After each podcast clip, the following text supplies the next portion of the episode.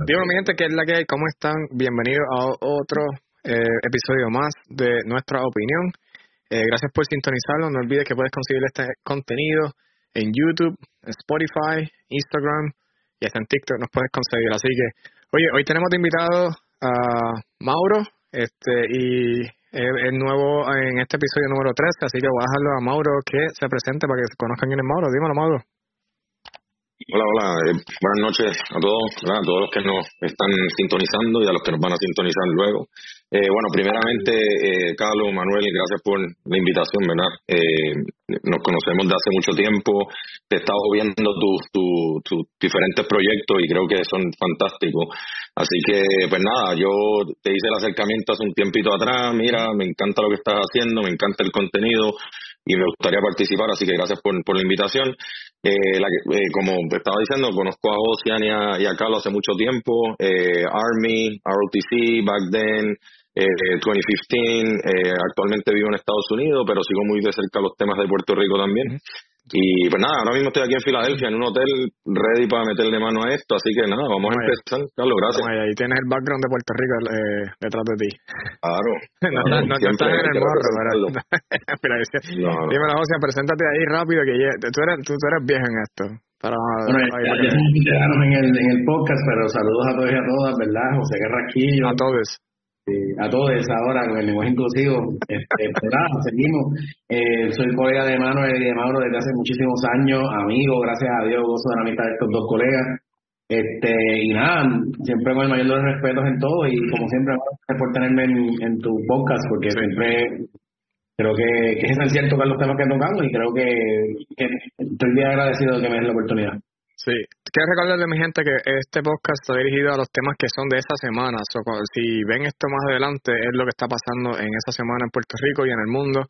Eh, esto es para posteridad, so, lo va a ver en YouTube, lo va a escuchar en Spotify, pero es, depende de lo que estemos hablando en estos momentos. Ya mismo vamos a presentar los temas.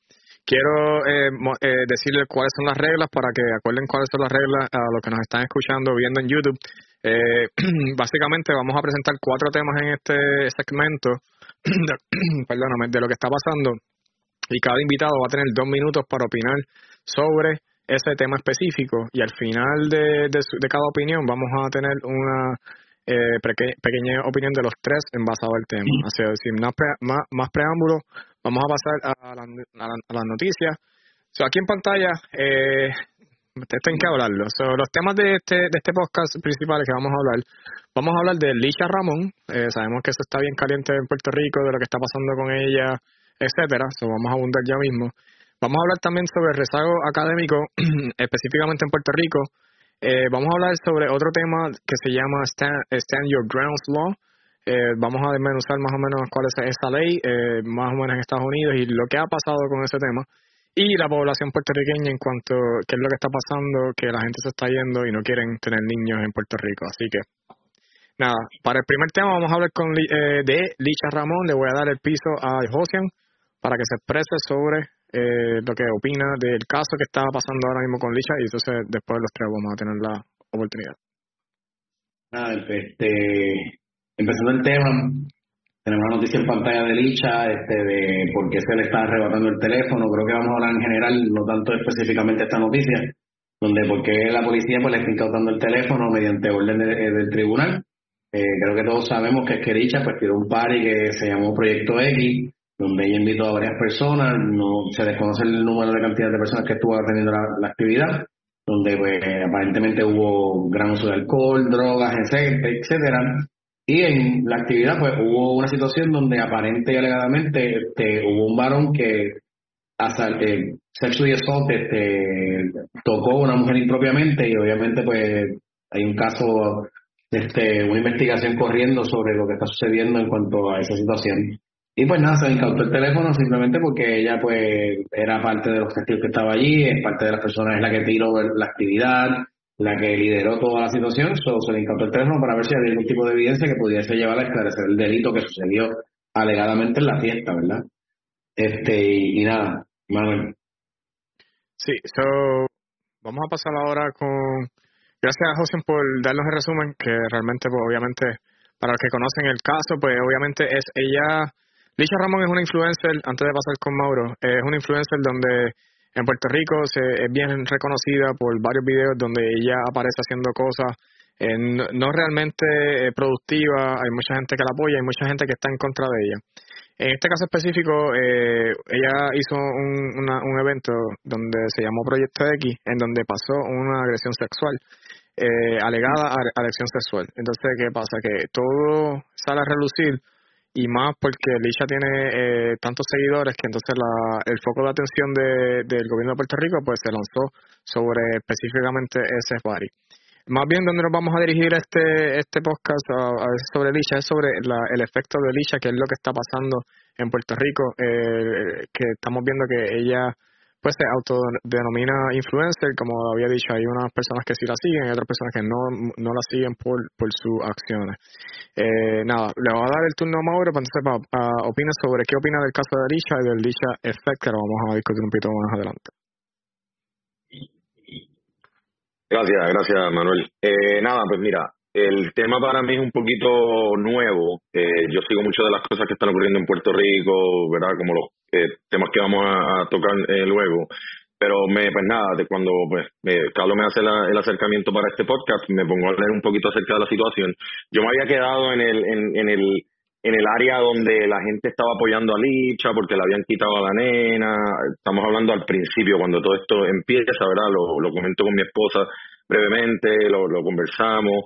Y pues nada, era el, el, pueblo apoyando a Licha porque le están quitando a la nena y ella es una muchacha trabajadora. Después de eso, pues aparentemente aparecen, la, la muchacha se, ¿verdad? Una muchachita de 23 años, eh, el Licha Effect, ¿verdad? El Licha Effect, ah, yo creo que este es el, el punto principal. No es el, no es individualmente lo que está haciendo Licha o lo que ha hecho Licha, ¿verdad?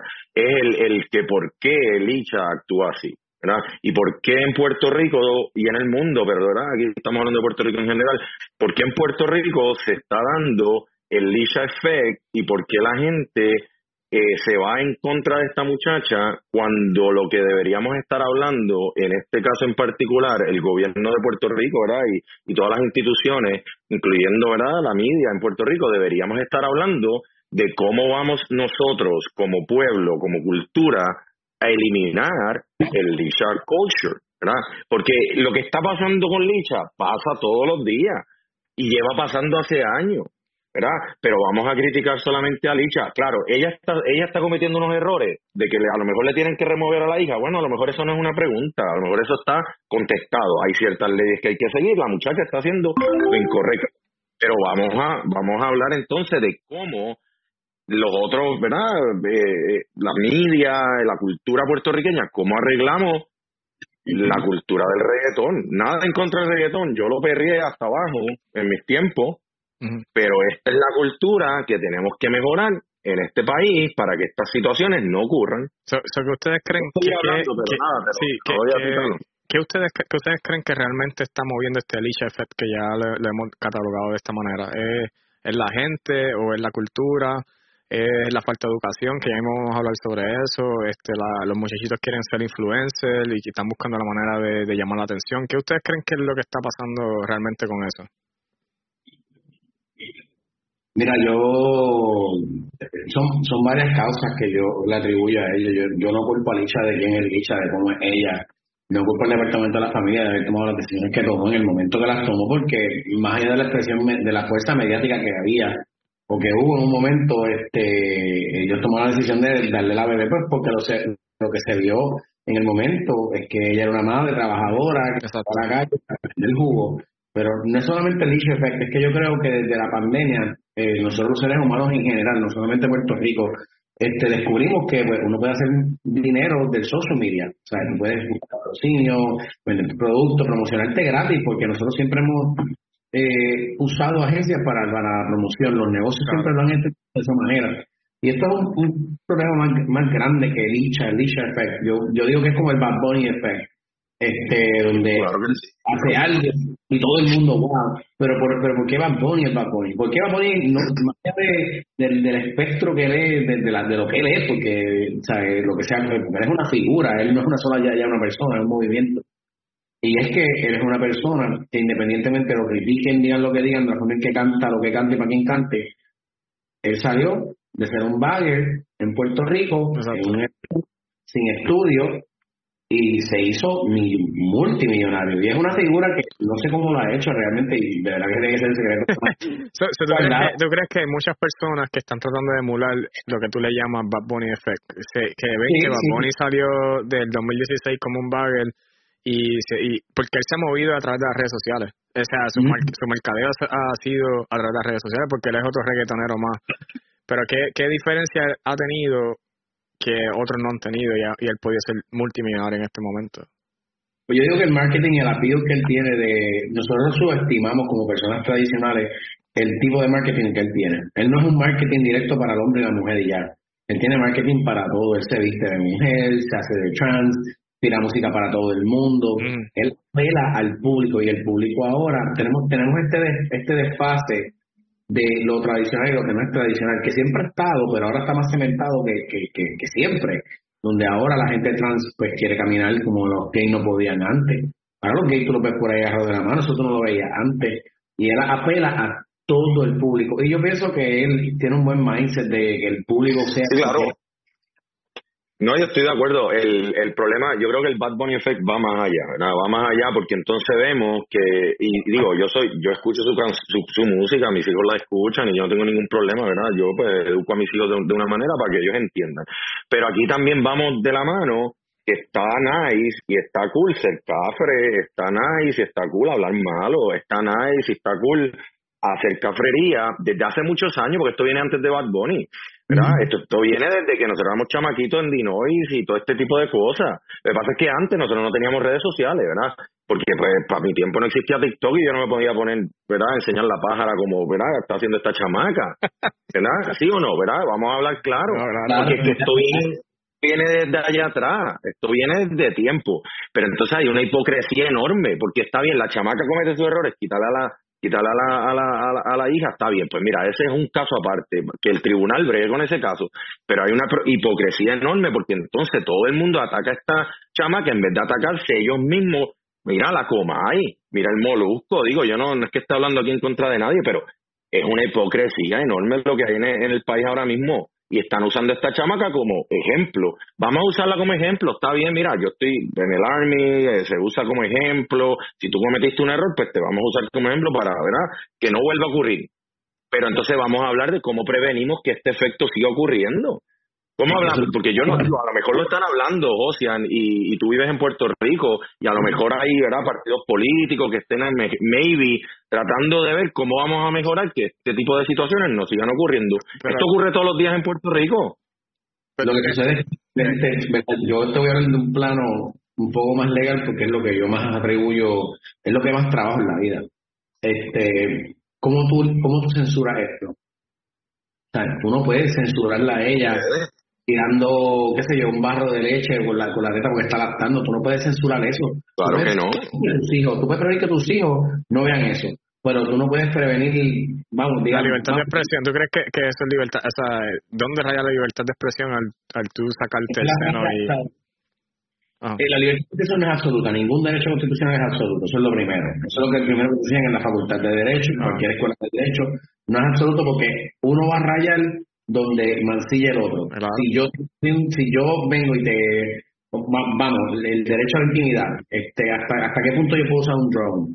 Pues yo puedo volar un drone hasta tu casa, pero puedo montar el drone a tu casa, a, tu a tu privacidad, el área que es segura y con expectativa de privacidad. Pues no. Pues claro, pues pero pero entonces pero pero entonces eh, cómo cómo cómo evitamos que una persona, no estoy hablando como Lisha, eh, transmita esas cosas que realmente raya mi derecho o mi intimidad y si yo no creo que mi hijo lo vea, entonces está abierto al público. Entonces estamos hablando de, donde, el TikTok. por eso, porque, por ejemplo, y, les voy a abrir, exacto, les voy a abrir la, eh, la, la, discusión. Hay un estado, eh, no me acuerdo ahora mismo qué estado en Estados Unidos, ahora mismo, eh, ya, ya está eh, tratando de banear el TikTok. El TikTok viene Uh, ya está el gobierno federal viendo en, mi, en miras por China, etcétera, eh, por la, cuestión de espionaje. Entonces, pero hasta qué punto tú le puedes decir en un país de que, que es fully eh, democracia que tú no puedes ver o deshacer, o sea, porque yo no puedo bajar el TikTok a mi teléfono si yo quiero, bajarlo, ¿entiendes? O sea, es, es un tema bien complicado que si nos vamos bien deep, entonces pues el, leash effect es bien, es bien difícil de parar. Porque entonces tú no le puedes decir a ella ahora. Que no debemos pararlo. No debemos pararlo. Es, No podemos pararlo. el problema es que imagínate si nos ponemos a parar. ¿Ustedes se acuerdan de Belda, Belda González? Sí, la, la, la, la, que quiso eh, bañar el reggaetón. La que quería parar, ella quería parar el reggaetón pues, a, puro freno. A puro freno, ella quería eliminar el reggaetón y se le rieron en la cara porque como tú haces eso constitucionalmente, digo, José puede hablar más de eso que yo, pero el dicha tú no lo paras, tú no puedes parar. Porque no es lo mismo, o sea, estamos comparando una cosa con la otra, un app que fue creada en otro país que sí, y eso es un poco más complicado, lo hablamos hace poco con derecho constitucional comparado, que es cuando tú dices, bueno, pero es que nosotros tenemos, China y nosotros somos aliados, sí, bajo la cláusula de negocio, China tiene negocios con Estados Unidos, pero China no tiene poder militar con Estados Unidos. Entonces, ¿por qué, me ¿por qué te traigo esto? Bueno, pues porque es sencillo. Nosotros como potencia, como nación, como seguridad nacional, yo te voy a decir desde ya, no hay derecho que tú invoques que vaya por encima de la seguridad, nacional. A mí no me interesa que tengas el poder de libre expresión, la libertad de decidir, ah, de que en el derecho de otro y máximo en el derecho del colectivo. Que vamos, las mascarillas en el en, el, en la pandemia. No tenían obligación de, de. Bueno, tú sí la tenías porque estabas en el ejército. Pero personas que estuviesen por ahí no se tenía que vacunar, ya se moría. Pero cuando empezaron a obligar a las personas a usar mascarillas, tú tienes la obligación de no usarla, pero como es seguridad nacional, porque ya no eres tú, eres muchas personas, desconocimiento, desasosiego, pues el Estado tiene el poder, como y, se le llama el Estado tiene el poder de, como padre prudente nacional, como padre, padre, padre de familia, buen padre de familia, tiene la obligación de mantener a las personas en, una, un estado de seguridad. Eso vas a decirme, ¿el estado de decidir y libertad o la seguridad? ¿Cuál de los dos? Y son siempre estándares que se y, y entonces, volviendo, volviendo a Alicia, ¿ustedes creen que el Estado sí actuó de la buena manera, por la, la en buen faith, en, en transferirle a la niña a, al papá, ya que ellos vieron todo este tipo de, de situaciones que estaban pasando con, con Alicia en las redes sociales, más la, el análisis, viéndolo desde afuera? Pero yo creo que, yo creo que, digo, yo creo que la decisión es, es correcta, pero el gobierno como que era hizo el ridículo. O sea, yo digo, como te digo, desde un principio dije, yo no llevo este caso desde, desde ¿verdad? hasta el punto de la I, pero primero hay, hay un error, ¿verdad? Una jueza dice que hay un error, le devuelven a la hija después que se la quitaron. Entonces ahora la chamaca se pone a hacer un montón de estupideces, le vamos a quitar la hija de nuevo. ¿Qué va a pasar en parte? Digo, Josian me corrige, ¿verdad? Pero ¿qué, va, ¿qué es lo que sabemos que va a pasar en el futuro pronto? Le van a devolver a la hija, porque es que eso va a ocurrir.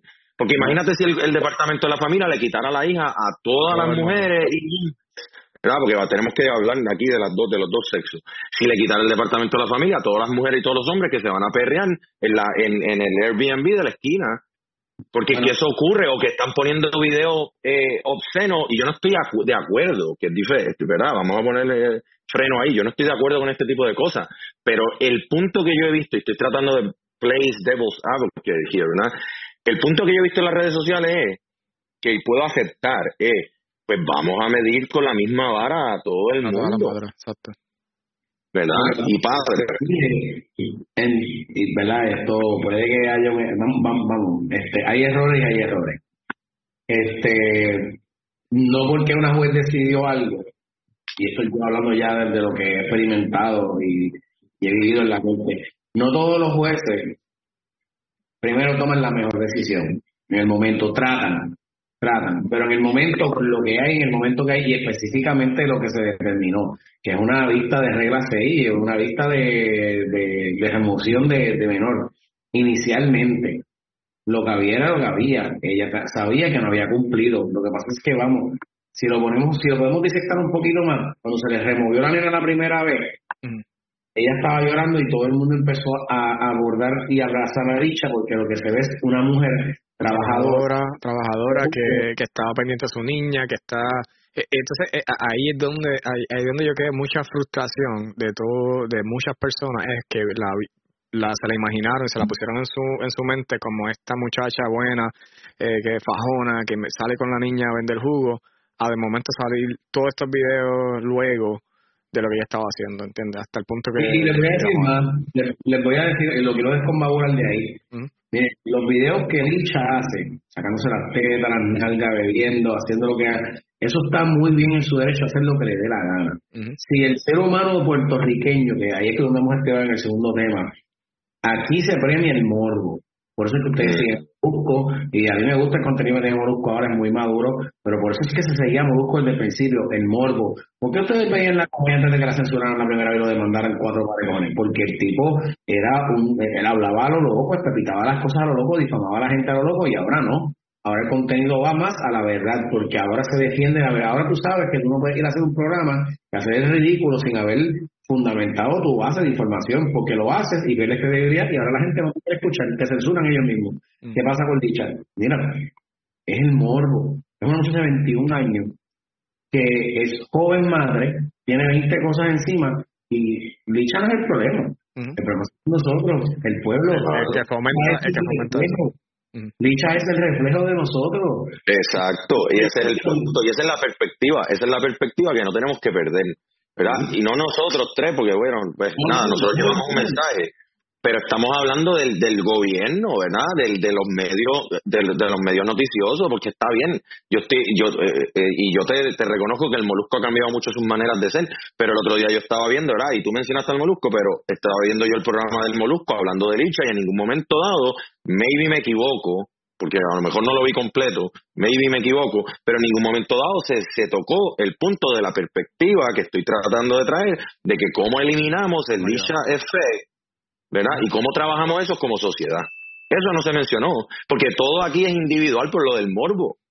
vamos a hablar de Licha porque eso es lo que la gente quiere escuchar. A la gente le importa, a la gente le importa realmente Licha y su hija o le importa la situación y lo gracioso que son sus videos y lo y lo mor y el morbo que hay detrás de toda esta situación. El bochinche, el bochinche, exacto. La, la, mira la coma y cuántos años llevo y todavía está por ahí dando cantazos. Yo no creo que le importa la seguridad. más, yo lo voy a decir más, si ustedes se acuerdan cuando la Comay, y no cambian el tema, cuando la Comay regresó a la, a la televisión, aquí se hizo casi un jodido party en este país. Yo claro, estaba la Comay volvió después que la sacaron. Mi, mi hermano, después de dos años, y yo te voy a ser honesto, yo soy uno que, que pega de ellos yo hasta cierto punto me gustaba porque independientemente no es el morbo, no es la risa, no me quiere hacer este canto a la gente, hacer pedazos a la gente no es lo mío.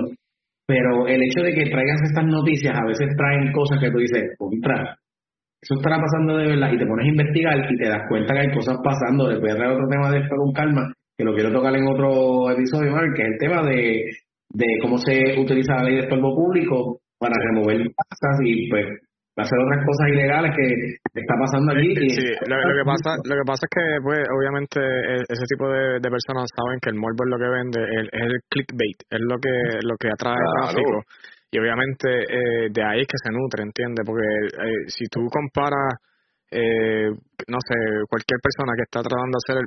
Bueno, vamos, yo le di, yo le di compartir en mi Facebook a un atleta del judo que hace, hacen como la semana pasada ganó bronce y está, está representando en Puerto Rico.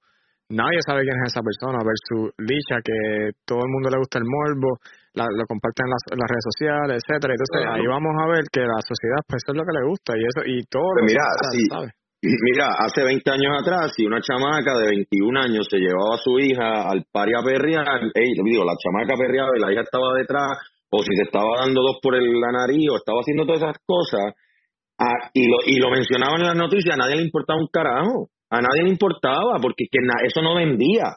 Pero como, como Licha ahora tiene redes sociales, influencers, pues vende. Pues entonces ahora sí nos preocupa, pero hace 20 años atrás eso a nadie le, importaba. Porque no, es que hoy en día, hoy en día, o sea, ¿cuánta, cuánta padres, hoy en día, padres en, general, no son excelentes padres, no cuidan de sus niños y el gobierno no, no yo no estoy diciendo porque yo no tengo estadísticas, yo no sé cuántos casos ellos tienen pueden tener abiertos ahora mismo de investigación.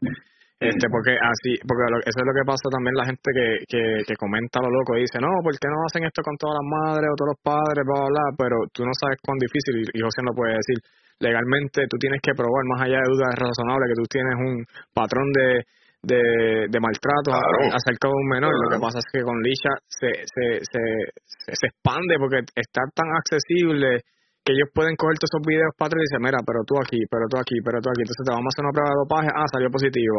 Te vamos a hacer la prueba de, de, de mental, ah, claro, y la presión, y, la presión, pública. Y, y, no pierdan de foco y de vista que las elecciones están a, a la vuelta de la esquina también.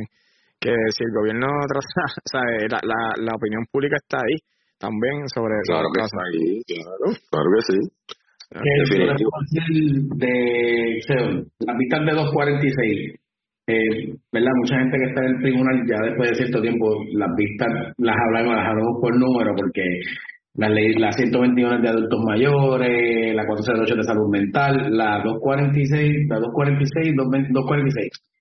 Esa es la lista de remoción de, de maltrato menor, la ley de maltrato menor. Se, se habla por la ley, la ley 246, la ley de maltrato menores. Ahí se establece todo, y esa es la ley de la ley especial. Tú tienes otras leyes en el Código Civil, el Código Penal, que, que sí, esa es la ley general, pero la ley especial siempre va a tener mayor abarque, mayor alcance que la, que la en general. Entonces, pues, ¿por qué les traigo esto? Pues porque cuando tú estás en una 246, tú vienes a ver todo el espectro de la situación. Y ahí que tú ves quién no cumplió y qué cumplió y con qué no se cumplió en las especificaciones. Entonces, yo creo que en Puerto Rico, yo creo que todo el mundo debería hacer dos cosas en Puerto Rico, pero voy a ser bien honesto. Una es estudiar Derecho por lo menos un año. Así no vayas a ser abogado. Un año para que hables, para que dejes de hablar como el papagayo y aprendan a leer bien. Y lo segundo, que, vayan al ejército, porque tú, un año en el ejército, uno, uno, para que se reforme la sociedad, porque por eso que tengo tantos caballitos por ahí jodido, porque tú no ves que tú quieres ser artista, y mira, yo no, yo no puedo culpar la, la sociedad de ahora, la juventud de ahora es lo que quiere ser tiktokero, tocarse, whatever. Claro.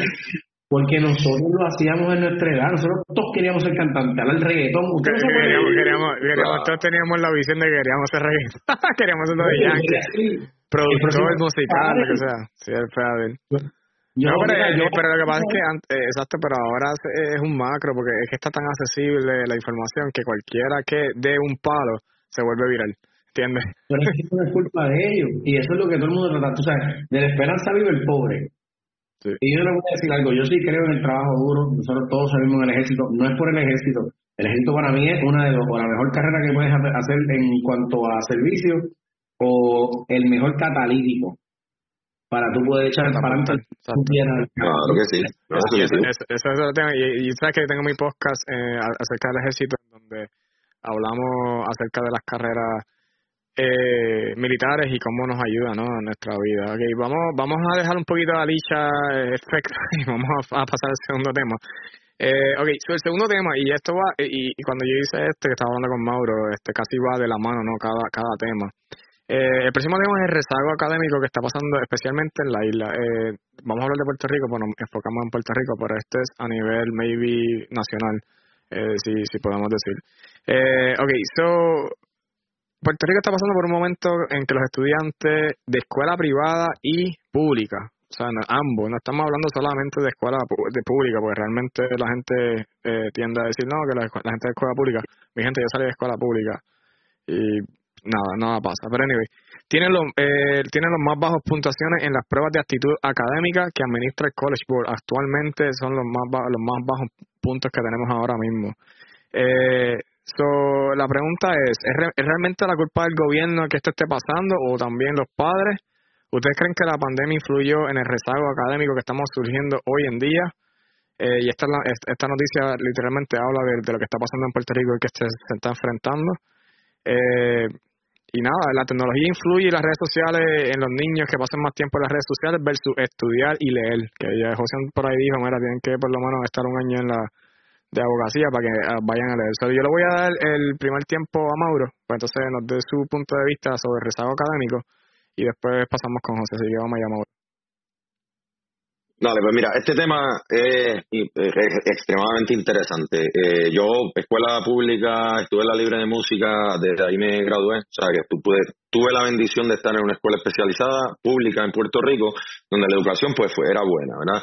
Eh, bueno, buena dentro del, del macro, ¿verdad? En Puerto Rico.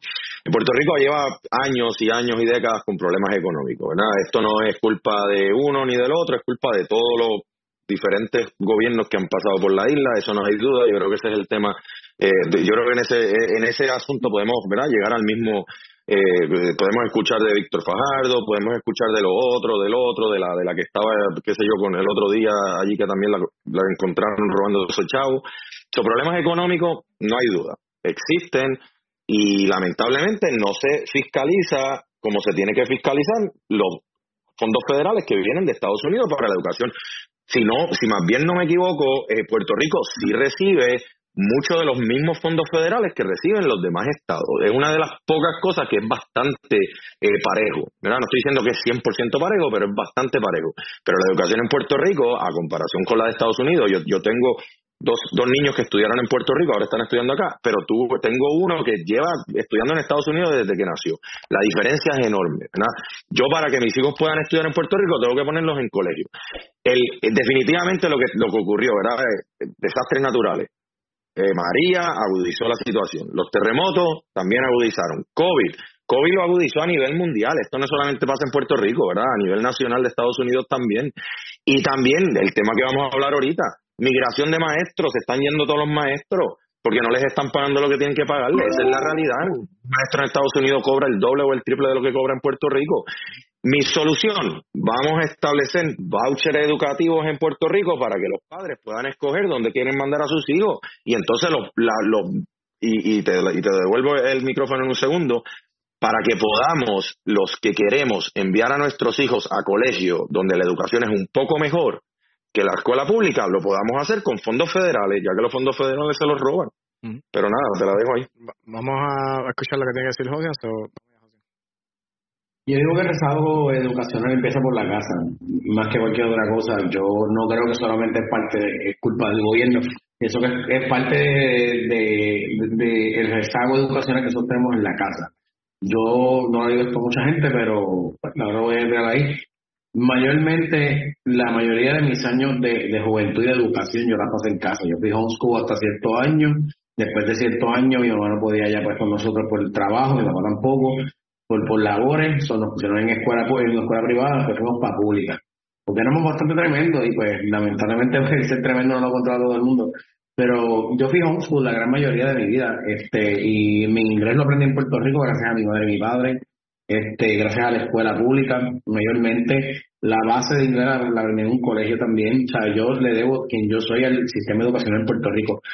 Yo tengo un degree de Estados Unidos y tengo dos de acá de Puerto Rico. Y si me preguntan, para mí la educación a nivel universitario, porque a nivel de high school para abajo, pues hay un mayor cuidado con los jóvenes en, los estados. Hay mayor, eh, o sea, vamos, el, estilo de vida es hasta mejor este, más tranquilidad, más paz. El, muchacho solamente tiene que estar enfocado en dos cosas. Crecer, saber que lo que está y lo que está aprendiendo, nada más. Ahora, o la, la echago la culpa mayormente a los padres, porque ahora, ah, que los padres tienen que trabajar, que los padres tienen que hacer un montón de cosas. Sí, pero tú decidiste tener esta criatura, y si no fue tu decisión, como quiera, decidiste tenerla, porque tú tuviste nueve meses para poder decidir qué ibas a hacer con esa criatura. A raíz del mundo, tienes que ver con lo que hay. Ahora, moviéndonos hacia el frente, fuera de ese tema de que a quien yo le echaco la culpa inicialmente está esa, el nivel de educación que hay en Puerto Rico, donde aquí se roban los fondos, aquí el Departamento de Educación, no hablo de los maestros per se, hablo del director y, de, y ahora me escucha, hombre, el director, la falta de planificación, ese hombre se ve que no le da un, no le da un lap al track en Río Piedra, porque está tan grande que parece que no sabe, pero no diga esa manera, pero no sabe dónde tiene que salir, no se envuelve con sus agencias, no visita las escuelas, Aquí han cerrado tantas escuelas y que no me venga con la densidad poblacional en, en, en decreasing, en, en, en detrimento, cierto, cierto, cierto bajado. Pero ¿cuántas benditas freaking escuelas han cerrado? Mm. ¿Me sigue? Pero sí, y, siguen y siguen cerrando escuelas. Eh, eh. Sí, sí, y aquí le he hecho la culpa, es una combinación. Este, sí, te escucho. No, y, y, eso y eso influye, ¿no? Este, tú vas a Barraza mismo, en Barraza cuántas escuelas no han cerrado públicas. Entonces se hace más difícil el estudiar, este, y, y no tan solo eso. Este, ¿Tú estás de acuerdo de que bajen la curva para entrar a la UPR de Puerto Rico? Están hablando de que eh, no están dando la talla de entrar a la escuela, a la Universidad de Puerto Rico y están hablando de bajar curvas para que entonces poder eh, atraer a estudiantados. ¿Qué, qué, qué opinas acerca de eso? Yo opino que sí. yo te voy a ser bien sincero, claro que hay que hacerlo.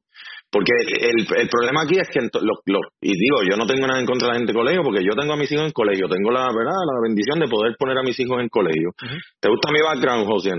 Está chévere. mi background. tú sabes. Porque, digo, lo pongo ahí porque pues, esto puede solucionar muchos de esos problemas educativos, pero nada, de eso es otro tema, ¿verdad? Eh, pero nada, yo creo que sí, yo creo que sí, porque la mayoría de la gente que entra a la UPR, lamentablemente, digo, por lo menos cuando yo entré hace una década atrás, era chamacos de colegio, pero es por el mismo tema, porque siempre los colegios han tenido mejor eh. Puntuación, puntuación en el College Board. Ahora, claro, está el tema de que, ah, pero si lo bajamos ya no va a ser igual de elite.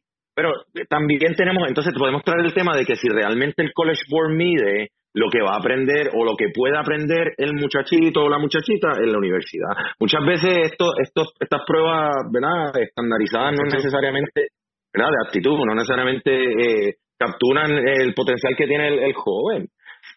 So, yo creo que sí deberían bajarlo y tratar de ayudar a que también los los que están un poquito más rezagados, ¿verdad? Eh, por, por situaciones económicas puedan entrar a la Universidad de Puerto Rico, si quieren, ¿verdad? Es lo que yo pienso, pero... ¿Qué que deberían este, bajar la puntuación, pero no por la puntuación per se. Yo pienso que deberían reformar el, el, el, examen completamente. Yo pienso que es como cuando uno entra al ejército, que te dan el ASVAB, y, y me encanta el ASVAB porque el, el ELSAT hace lo mismo. O sea, el ELSAT para la escuela de Derecho es similar eh, donde te miden un cierto tipo de capacidad, donde tú sabes que tienes una deficiencia y tienes que mejorarla. Pues en el ERSA tú, mejoras esa deficiencia porque se, se requiere un alto grado de razonamiento lógico y racional, y racional, también comprensión de lectura, porque lo que vas a hacer es racionalmente y lógicamente leer las cosas para resolver el asunto. Mucha gente no lo entiende así, mucha gente dice, no, está en una basura, yo no sé por qué lo tienen, que se joda eso, olvídate de eso, eso, eso pre, previno que yo entrara a la escuela de Derecho. No, porque es que si hay mucha gente que lo ha hecho, porque tú no lo puedes hacer?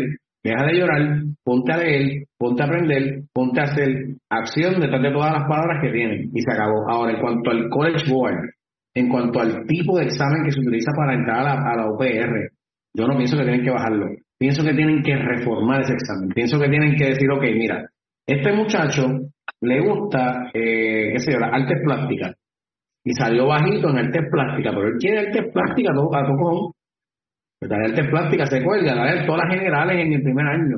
Dale las generales, porque ya, que se las vas a dar después de dos años que estuvo en la escuela cogiendo generales, se las vas a dar un año más para poder pues cobrar eso en la universidad, pues dáselas. O reformas en lo que él realmente desarrolla lo que él desea hacer en su vida, o mira, lo metes en una escuela especializada de algo que él quiera hacer. Es que no todo, el mundo, no, todo el mundo nació para estudiar y no todo el mundo ya estando en high school sabe lo que quiere hacer. este Porque yo me, yo me puedo poner de ejemplo yo mismo. Yo yo llegué a high school y yo no sabía qué rayo yo quería hacer realmente. Yo llegué y estaba en la escuela pública, en la Kodak de Carolina. Saludo a la gente allá de Kodak que pasaron un susto bien grande ayer. Estaba hablando con una de las maestras, ese otro tema donde el chamaco entró, iba a entrar con una AK-47 a, a tiro del la escuela. Sí, pero lo pudieron coger.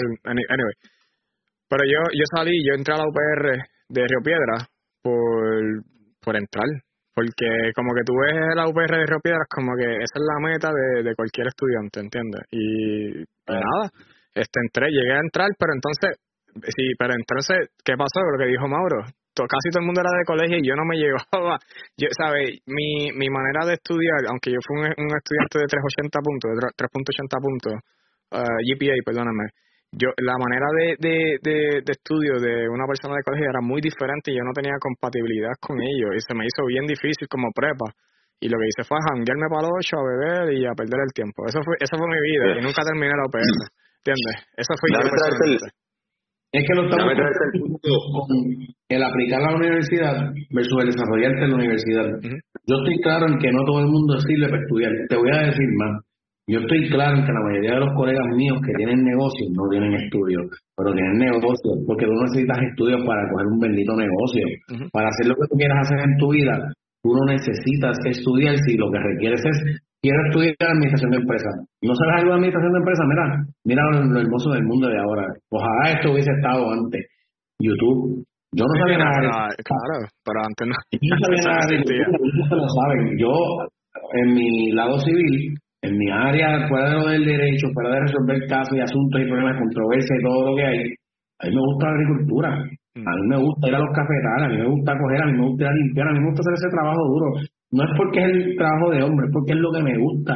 Y me, y me ronca los cojones cuando alguien me dice, ah, yo no quiero ir a correr, quiero, quiero abogar por la independencia de Puerto Rico, pero no me atrevo a coger un cafetal. Pues cabrón, pues tú no puedes ser independiente, tú estás idealizando a Puerto Rico en una forma que tú no realmente nunca lo vas a hacer, porque tú mismo no quieres hacer el trabajo duro que se requiere, porque Puerto Rico, Puerto Rico crece en dos formas, en turismo y en, y en agricultura. Todo lo demás viene por añadidura y es excelente que lo tengamos, pero vamos a ver, claro, este país corre en esas dos cosas. Son las dos cosas que me fomentando. Pero vamos a cambiar el tema. que yo pienso? Que se debe reformar el sistema de educación. Y él no quiere estudiar, que no estudie de lo que quiere hacer. No le vas a decir que sea un Lo que pasa es que, mano, yo creo que ya eso de reformar el sistema educativo de Puerto Rico es como que, es como que, es, el tema ese que yo vengo escuchando desde que me acuerdo, ¿verdad? Porque desde que tengo, ¿verdad? Y yo creo que se acuerdan nuestros abuelos y, nuestros padres. Yo creo, por eso yo te traje al final de, mi, de mis dos minutos, te traje el punto de que vamos a tratar los vouchers, porque es que aquí en Puerto Rico reformar no, no ha funcionado y no funciona porque es que los gobiernos siguen siendo pues lo mismo. Vamos a tratar los vouchers. Hay, hay casos en Estados Unidos, en diferentes estados, la mayoría son republicanos, donde se han dado vouchers, ¿verdad? Y se les da la oportunidad a los padres de escoger dónde quieren enviar a sus hijos. El sistema educativo en Puerto Rico es mejor privado, lamentablemente. Y esto, y me caerán 20 mil chinches, pero es la realidad, es la pura realidad. Pues vamos a darle, vamos a darle, mira, yo te doy 300 pesos por cada niño en vez de gastar billones de dólares en no sé qué, y yo te doy 300 dólares por cada niño, porque eso es lo que vale un colegio mediano en Puerto Rico. Y, y tú tienes la opción, porque yo soy all for it, darle la opción a los padres de enviar donde quieran a los hijos. Entonces el fulano. Yo concurro con eso. Lo que pasa es que son una idea de entry, vamos a entrar. Pero después de eso, macho, tú tienes estudiantes que van al colegio o van a la pública, yo te voy a dar el mejor ejemplo. Yo tengo un hermano, mi hermano es brillante en muchas cosas, mucha gente no lo pensará, pero mi hermano está cabrón. Cuando mi hermano se mete en algo, brutal, pero Mikey no podía estar en una escuela, por así decirlo, mi hermano. Mikey no podía estar en, en, en una escuela de grado 12 porque se aburría. Iba a las escuelas a comerse la mierda, pero se sabía el material y no se sabía ni cómo lo sabía porque nunca entró. Por eso son otros 20. Ese es el tipo de cosas que yo te estoy diciendo. Olvídate del entry. El entry es una forma de atacar, claro. Tú quieres enviarlo a, qué sé yo, a la presbiteriana, donde tú quieras. Envíalo, dale los vouchers porque igual le están dando dinero de vuelta en los tax pay, en el, en el tax crédito, hazlo para que lo use. Ahora, mire el problema con eso. Yo te doy el voucher, me encanta la idea del voucher por dos razones. Una, tengo más control del dinero que le estoy dando a la persona sobre dónde lo va a emplear versus yo darte tres mil pesos de crédito. Claro, obvio y no, y no atacamos el empleo de dónde va, pero mira, mira la situación, cuando yo digo reformar el sistema de educación, yo no te hablo del sistema de educación público solamente, yo hablo del qué pasa con esos estudiantes que saben que van a ir a estudiar hasta grado 12, un grado 12, mira, brother, yo estudié contabilidad, yo no hice nada con eso, porque no me gusta, probablemente puedo coger la revalida de contabilidad, soy contable, cool, qué bueno, wow, un aplauso.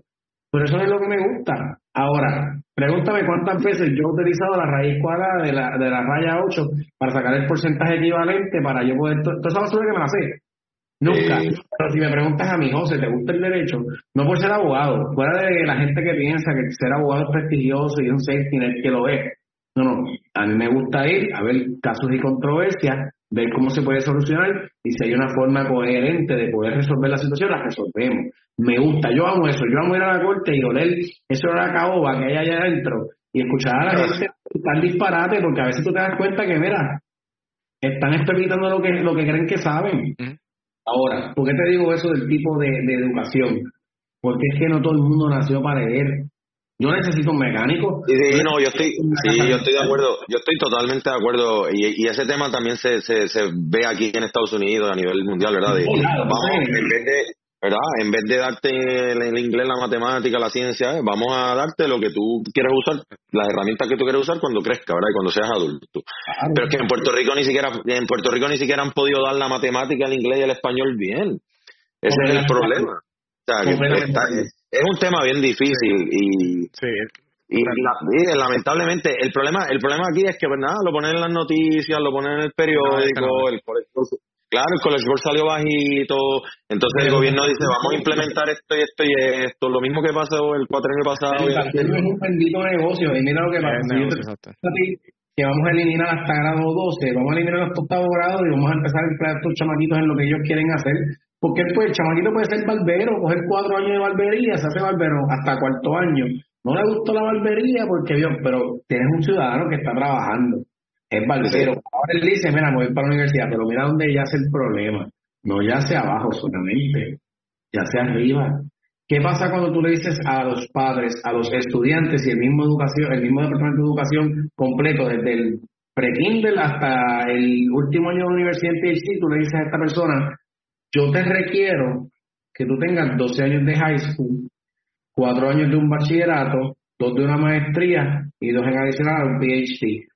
Y de todos esos años de conocimiento que yo te acabo de dar, son como de 5.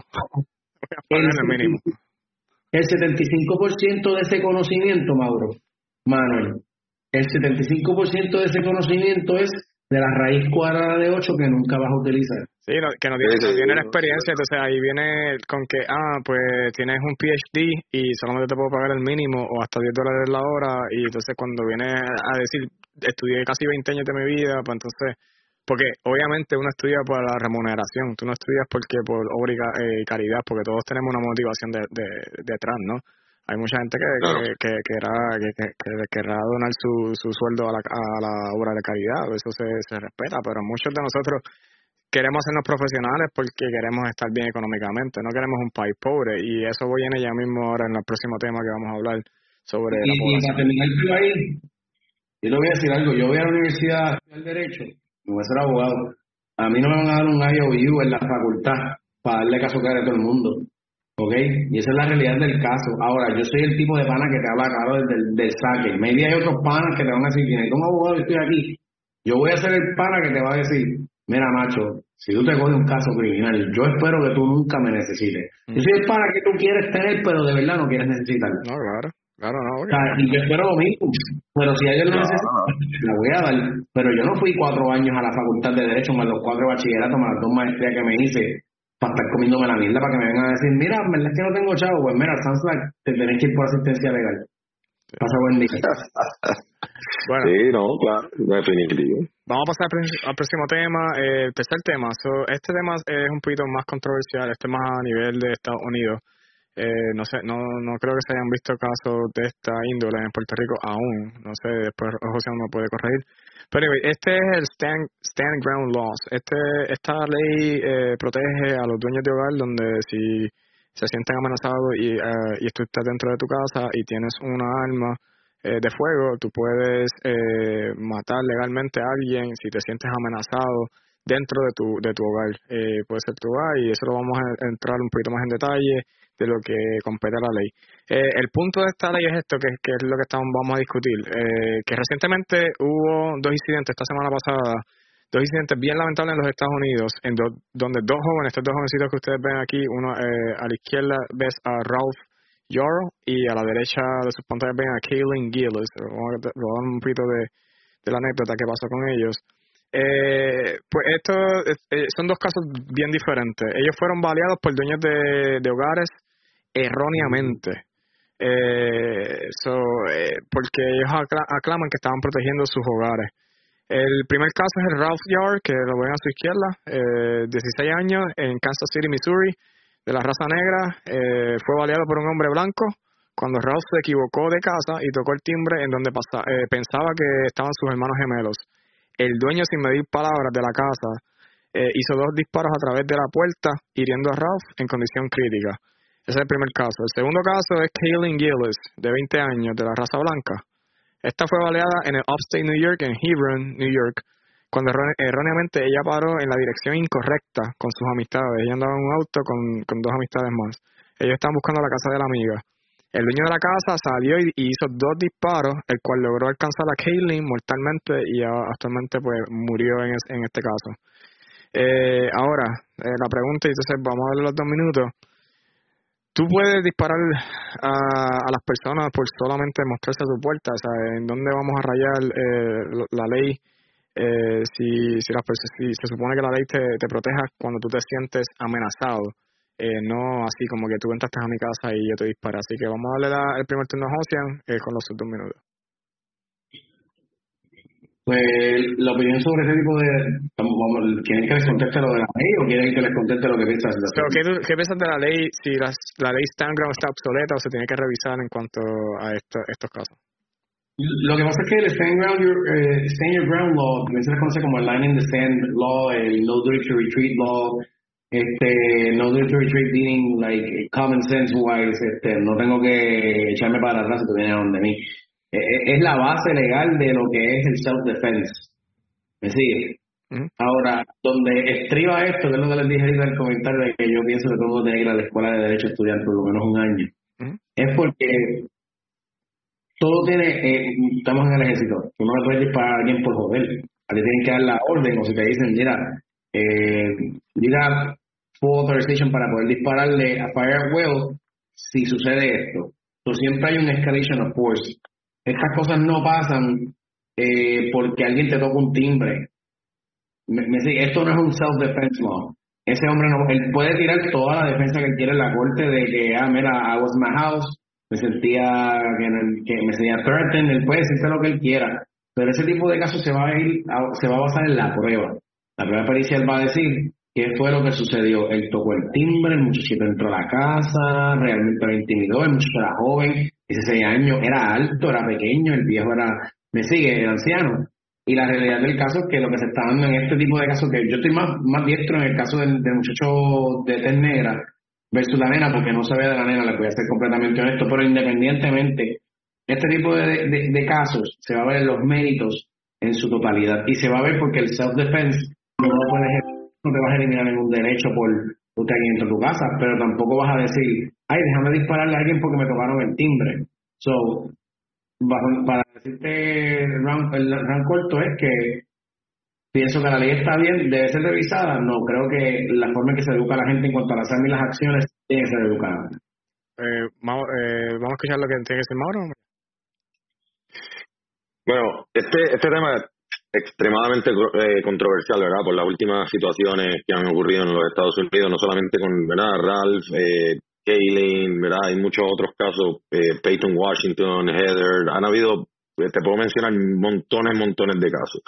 Además de eso, ¿verdad? Con las situaciones que ocurrieron hace varios eh, años atrás, han venido ocurriendo con los diferentes movimientos, ¿verdad? Que también han sacado el tema de conversación, ¿verdad? La restricción de armas en los Estados Unidos, de cómo podemos controlar lo que está ocurriendo, ¿verdad? los shootings en las escuelas y todo este tipo de cosas, ¿verdad? Todo esto yo creo que está envuelto dentro del mismo del mismo saco.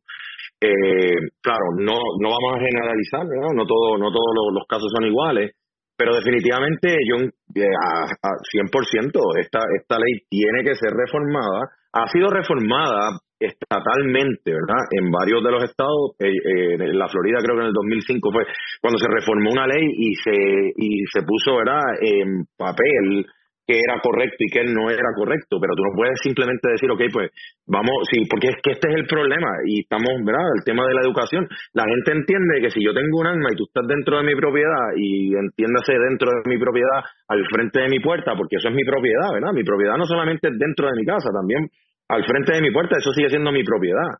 ¿verdad? Si tú estás ahí, pues yo tengo todo el derecho de sacarte una pistola y, pegarte un tiro. Lamentablemente eso en Estados Unidos es entendible, sobre todo en muchos de estos lugares de, ¿verdad? Que no necesariamente ciudades grandes, vamos a ponerlo de esa manera. Yo tengo todo el derecho de hacer este tipo de cosas. Entonces vienen niños, literalmente niños, tienen que pagar el precio de, de que los políticos no quieren tomar acción sobre estas leyes que fueron creadas hace 200, 300 años atrás, o que vienen desde ese tiempo y que no se cambia. ¿Por qué? Porque está escrito en la Constitución. Miren, señoras y señores, la Constitución fue escrita hace 200, 300 años atrás. Vamos a modernizarnos. Y yo sé que a José no le gusta eso, pero mira, es la realidad, es la realidad. ¿Cómo nosotros vamos a estar? Y yo, mira, te digo una cosa, yo tengo muchísimas ideas republicanas cuando tienen que ver con, con, la fiscalización, cuando tienen que ver con los fondos, cuando tienen que ver con el te mencioné los vouchers para la educación. Pero este tipo de cosas, esto es sentido común. no queremos controlar, ah, queremos controlarle ciertas cosas a la gente, pero ciertas cosas no, las armas no las podemos controlar porque tú sabes, eso es algo esencial para la vida del ser humano. Mire, caballero, yo, yo he usado todo tipo de armas y yo sé, y a mí se me controla más el uso de armas en el ejército que a la gente allá afuera. El mismo afuera, sí, lo, eh, lo, que estamos en el ejército, nosotros no podemos estar con, con, nuestra arma de reglamento en la base por ahí como si nada, ¿sabes? Están ni siquiera en la guerra, porque tú sabes en la guerra Claro, ¿tú sabes cuánta gente se metió en problemas?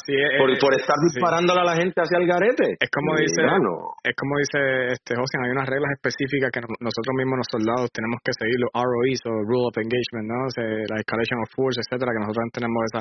Y, pero el, el ciudadano común que, que no entiende este tipo de reglas, que ha sido educado de la manera que ha sido educada, que, que está en el medio de la nada y, y no sabe más nada más que lo que sabe pues entonces este, ahí, ahí donde viene el problema, porque si tú ves donde la, lo, en, lo, en los lugares que ocurrieron este tipo de hechos, son lugares muy remotos, que no son lugares eh, por ciudades ciudades como Nueva York o Houston o etcétera son ciudades son pueblos pequeños. Entonces el el concern o cómo se llama la preocupación que stand your ground language que no vaya a hacer que la gente crea que esto es el Wild Wild West o el viejo oeste que yo puedo sacar mi pistola y, y dispararte sin medir palabras porque hay un hay unas, unos tipos de reglas y los que nosotros, yo soy portador de armas, yo tengo armas en mi casa, pero yo obviamente yo tengo mi entrenamiento militar, pero no tan solo eso, yo me sigo educando todos los días, hay, hay adiestramientos que te educan cómo tú, tú, utilizar tu arma de, fuego, ¿no? Este, no es que tú vas a sacar tu arma y, vas a matar el primero que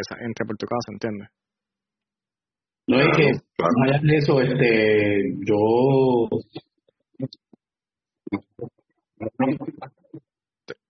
no, no, Emanuel, se fue. No, te escucho, te escucho. Este, que más allá de eso, este, cuando una persona le dispara a otra y estas situaciones suceden, eh, cuando tú vas a la corte, tú no estás siendo juzgado por un zángano que llegó los otros días. ¿Sabes? El juzgado, aunque tú dices, no, pero es que el, si es por jurado, son 12 zánganos que están allí que tú dices, son 12 zánganos, son 12 personas que te conocen del pueblo, son de tu, de son tus propios vecinos que te juzgan. Y en la base de la razonabilidad, dependiendo del tipo de Estado, todavía yo no he visto un Estado que diga, eh, tú te metes en mi front porch y yo te puedo disparar. Lo puedo hacer, pero no encuentran razonable que yo vaya, te toque el timbre, tú me dispares. Ahora, que hay casos, y se pueden traer casos como el caso, yo tengo, lo vi, lo vi esta mañana, actually, de este muchacho que fue a saltar una casa, el front porch, con un sobre, en el sobre él decía que era, un, el cartero y él le iba a llevar la carta a la persona. Y la verdad que era para sentar a la persona en la casa de él. Y el tipo reaccionó porque sabía que estaba metiéndole una mentira y lo empujó. Y ese fue a correr. Esas cosas suceden, no es que no suceden, la realidad es que por, algo es que está la ley hecha. Pero como tú razonablemente cuando vayas a una corte de derecho, no a la policía, no donde el fiscal, cuando tú vayas con tu abogado o si te quieres representar por ti mismo, que es el, error más estúpido que una persona puede cometer, este, vas a una corte a explicarle a la juez, mire juez, este, yo respeto, yo le disparé porque me tocó el timbre, me sentía con miedo. Eso fue lo que dijo el señor, eso fue lo que dijo el señor. No, claro que lo dijo, pero tuviste como te lo acabo de decir, ¿verdad? Eh, como yo te lo dije, y yo voy a la corte y yo veo esto, mira, diario, diario yo veo cosas, todos los disparates que tú te quedas. Pero, pero él acaba de decir eso, porque tú te quedas, la gente es así, la gente, la gente quiere excusar su, sus actos. Vamos a decir, hay personas que quieren excusar lo imbéciles, lo imbéciles que son con sus actos. Hay personas que dicen, no, esto no me va a pasar a mí, yo lo hago. Ejemplo de ahorita, dicha, que con mucho respeto, fuera de la situación, ella pensó que sus actos no tenían consecuencias. Y en este país, específicamente en Puerto Rico, mayormente, la gente piensa que sus actos no tienen consecuencias. No, no, no, no. Lo que pasa es que tú piensas que como tú ves muchos políticos por ahí corriendo y haciendo cosas y de momento no les pasa tanto, tú piensas que no todo el mundo no, no. Todo el mundo, todo el mundo se lleva su agua. Y en ese tipo de casos, yo te aseguro que ese viejo sí, probablemente le quedan tres lunas en lo que le queda de vida. Mm. Y, le, y apagó esta vida. Pero van a haber dos problemas que va a tener esa familia, para que tú lo sepas. Uno es que ese viejo no va a ver la, luz del sol mientras esté preso. Mm. él se allí. Y lo segundo es que las causas de acciones, que eso tanto en Puerto Rico como en los estados, las causas de acciones por daños son heredadas a los hijos y a los padres. si algo le pasara, Dios no lo quiera, ¿verdad, Mauro? A uno de los hijos de Mauro que alguien le haga daño, Mauro puede demandar por su hijo. O su hijo le pasa algo a Mauro, su hijo puede demandar por Mauro. So, créeme que si una persona se sabe sus derechos y, los derechos que le cobijan, créeme que lo menos que le va a tener que hacer que, que por esa persona son sus años de cárcel, sino el hecho de que va a necesitar abogados para los nietos. Mm. Puede ser la vida. Sí, pero claro, aquí, no, y definitivo, yo estoy de acuerdo eh, con, con, todo eso, y al señor le van a caer sus años, y verdad, y al, y al de la muchacha, pues la muchacha lamentablemente falleció, ¿verdad? Eh, si tengo bien entendido. Sí, sí, pues. Y pues, ¿verdad? Esa, ese, pues, ese caso peor todavía, porque hay una, ¿verdad? Una, una muerte eh, ahí, ahí él salió, él, él, en ese caso específico, es un poquito más bizarro, porque ellos pararon en el frente de la casa como si yo estuviera, estoy grabando aquí en mi casa alguien se para al frente de mi casa, yo miro por la ventana y yo pienso que es, que es alguien que quiere hacer alguien daño, saco mi rifle que lo tengo ahí atrás, persigo el carro y le doy dos tiros al carro en, medio de la calle. Eso fue lo que pasó. vamos a hablar de vamos a hablar de lo que pasó con este chamaco Mikey Williams. Mm. Que los nenes míos son, yo no sé si ustedes saben quién es Mikey Williams, pero uno de estos chamacos high school directo para la NBA eh, de que full envi para allá iba para allá arriba. Los nenes míos lo siguen. Salió el otro día de que pues tenía miedo de que le iban a hacer algo, sacó una pistola y le, empezó, le entró tiro a un carro. Chamaco, gracias a Dios no le dio un tiro a nadie.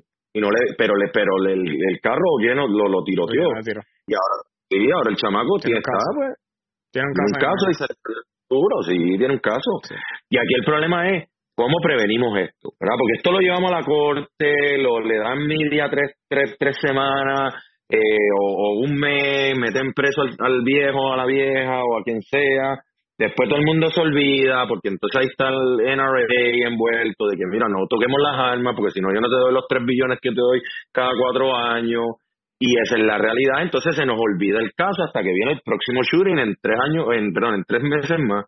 Y entonces pasa lo mismo, y entonces después Lana Ray dice lo mismo, yo no te voy a dar los 3 billones que te doy cada cuatro años, y al final nunca hacemos ninguna ley, porque la gente sabe que no se puede meter a robar en las tiendas, mm. porque hay una ley que dice que tú no te puedes meter a robar en las tiendas, pero no hay, no hay una ley específica que diga que tú no puedes meterle un tiro a una persona en el Porsche de su casa, pues vamos a hacer esa ley que sea específica. Porque, es, vaga, pues cuando tú la ves es la es, Stand Your Grounds, pero la que protege la casa es la del la del castle, la del castillo, que protege este dentro de tu casa o auto también, protege al auto también que que, que pero es, como que bien abierta, o como que, ok, pues que compete la, la, la ley, que solamente ya, es que porque obviamente volvemos a la política, muchos políticos no quieren pararse ahí porque saben que hay mucha presión política en cuanto a los usuarios de, de.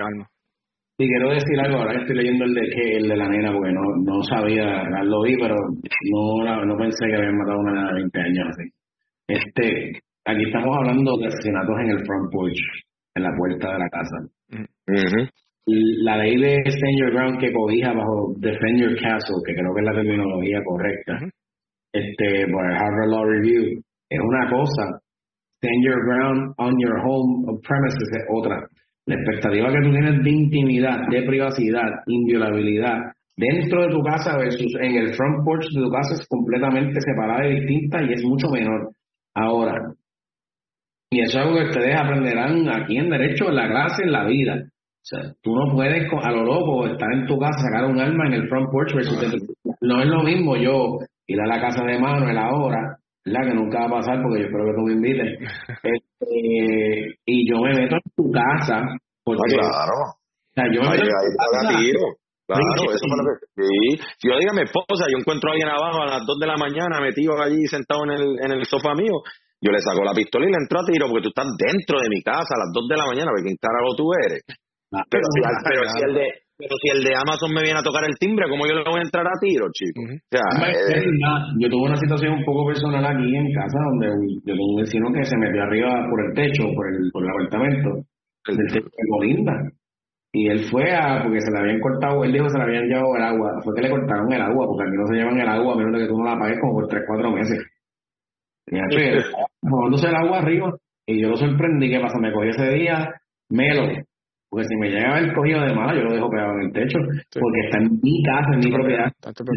Claro, es diferente, es diferente. Diferente, porque tiene un techo, pero imagínate tú, pero en el front porch, estos dos casos, el que este que estoy, el de Kaylin Gillis, no había leído, muy, muy interesante, tengo que leerlo. Yo creo que me mundo muchacho. Eh, aquí no hay defensa propia, aquí, aquí, ellos van a invocar hasta la madre de los tomates. Y, la verdad es que, mira, la edad, la edad y más la, edad, la gente de edad mayor, porque yo veo muchos casos de 408, salud mental, y mucho de ley 121, este, la que en el área civil, porque eso es para, para los adultos mayores, para los beneficios este, de ellos, y la edad es algo que demuestra que, primero, que muchos de ellos no se educaron en su vida, segundo, eh, la edad deteriora, aparte del trauma. Nosotros ahora mismo estamos en este espectro del trauma, como en el Army. En el 2014 sacaban a la gente como los locos por PTSD, les daban de honorable, ahora no. Ahora la cosa ha cambiado significativamente. Tú levantas la bandera de PTSD y hay que tratarte con cuidado, pero es por eso. y esto viene, antes de, antes de pasar al próximo tema, esto viene también de, digo, sin entrar mucho en política, ¿verdad? Pero esto también viene de las situaciones que ocurrieron eh, con el, nuestro expresidente, donde de momento salía Kyle, whatever, con el, el rifle, saliendo en las calles allá en Wisconsin, creo que era en Wisconsin, entonces la gente se queda con en la mente de que, ay, yo puedo entonces hacer lo que se me da la gana, o estaban los dos señores aquellos pues, con las pistolas allí porque defendiendo su propiedad, y está bien, tú puedes defender tu, tu propiedad, pero el problema es que entonces se creó una cultura y esa cultura se iba creando de que ahora está bien que yo use mi arma como algarete y hay que bajarlo un poco. No vamos a quitarle las armas a nadie, porque eso yo, yo creo que tú debes tener tu arma en tu casa para defenderte. Claro que sí, o en mi carro, yo la tengo en mi carro para defenderme, pero tiene que haber sentido común, y ese es el problema, que el sentido común está es, que es, inexistente en muchas personas, más cuando son, eso, eh, la ignorancia, eh, eh, mira, ignorancia, educación, este, tiene que ver mucha, influye, y ahí volvemos al rezago no solamente en Puerto Rico, pero también esto lo vemos a través de Estados Unidos en muchos estados. Y mira que yo me he movido varias en varios estados y cada estado tiene sus propios problemas que no que Puerto Rico no piensa bien son espectros totalmente diferentes.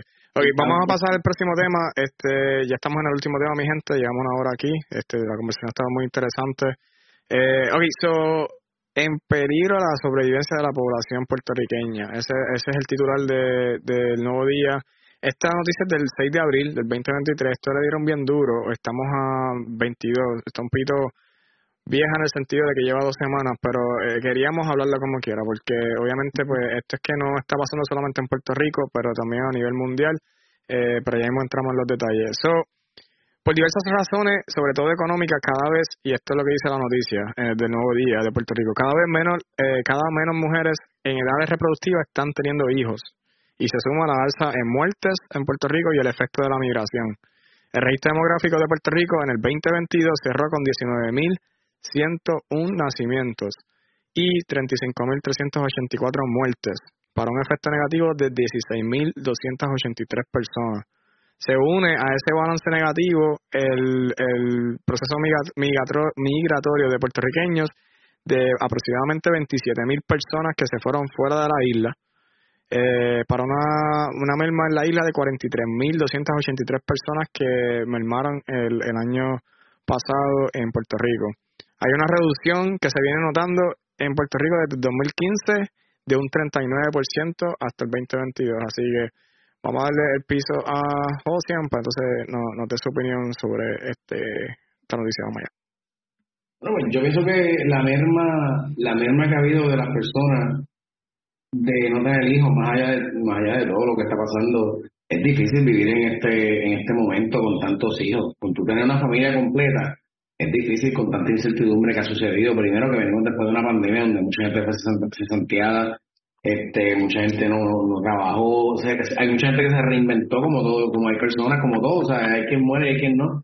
Este, pero más allá de todo, vivir en Puerto Rico es difícil. Vivir en Puerto Rico con hijos es mucho más difícil, aparte de que todo influye. Yo no quiero tener un hijo ahora mismo en Puerto Rico, porque si yo tengo un hijo en Puerto Rico, yo lo quiero tener en el mejor colegio. Pero el mejor colegio tampoco tiene cupo para todos los estudiantes, yo tengo que ver a quién conozco. O una. Dos, yo quiero tener que mi, yo quiero tener que mi pareja esté bien, que todo el mundo esté bien en mi casa. Y la misma es que si yo, que, que gracias a Dios estoy bien financieramente y, o sea, económicamente estoy súper bien, pienso así, yo no me quiero imaginar a la gente que vive en el día a día de verdad, que vive en ese, necesito, o sea, no puedo gastar esto en esto porque tengo que pagar esto.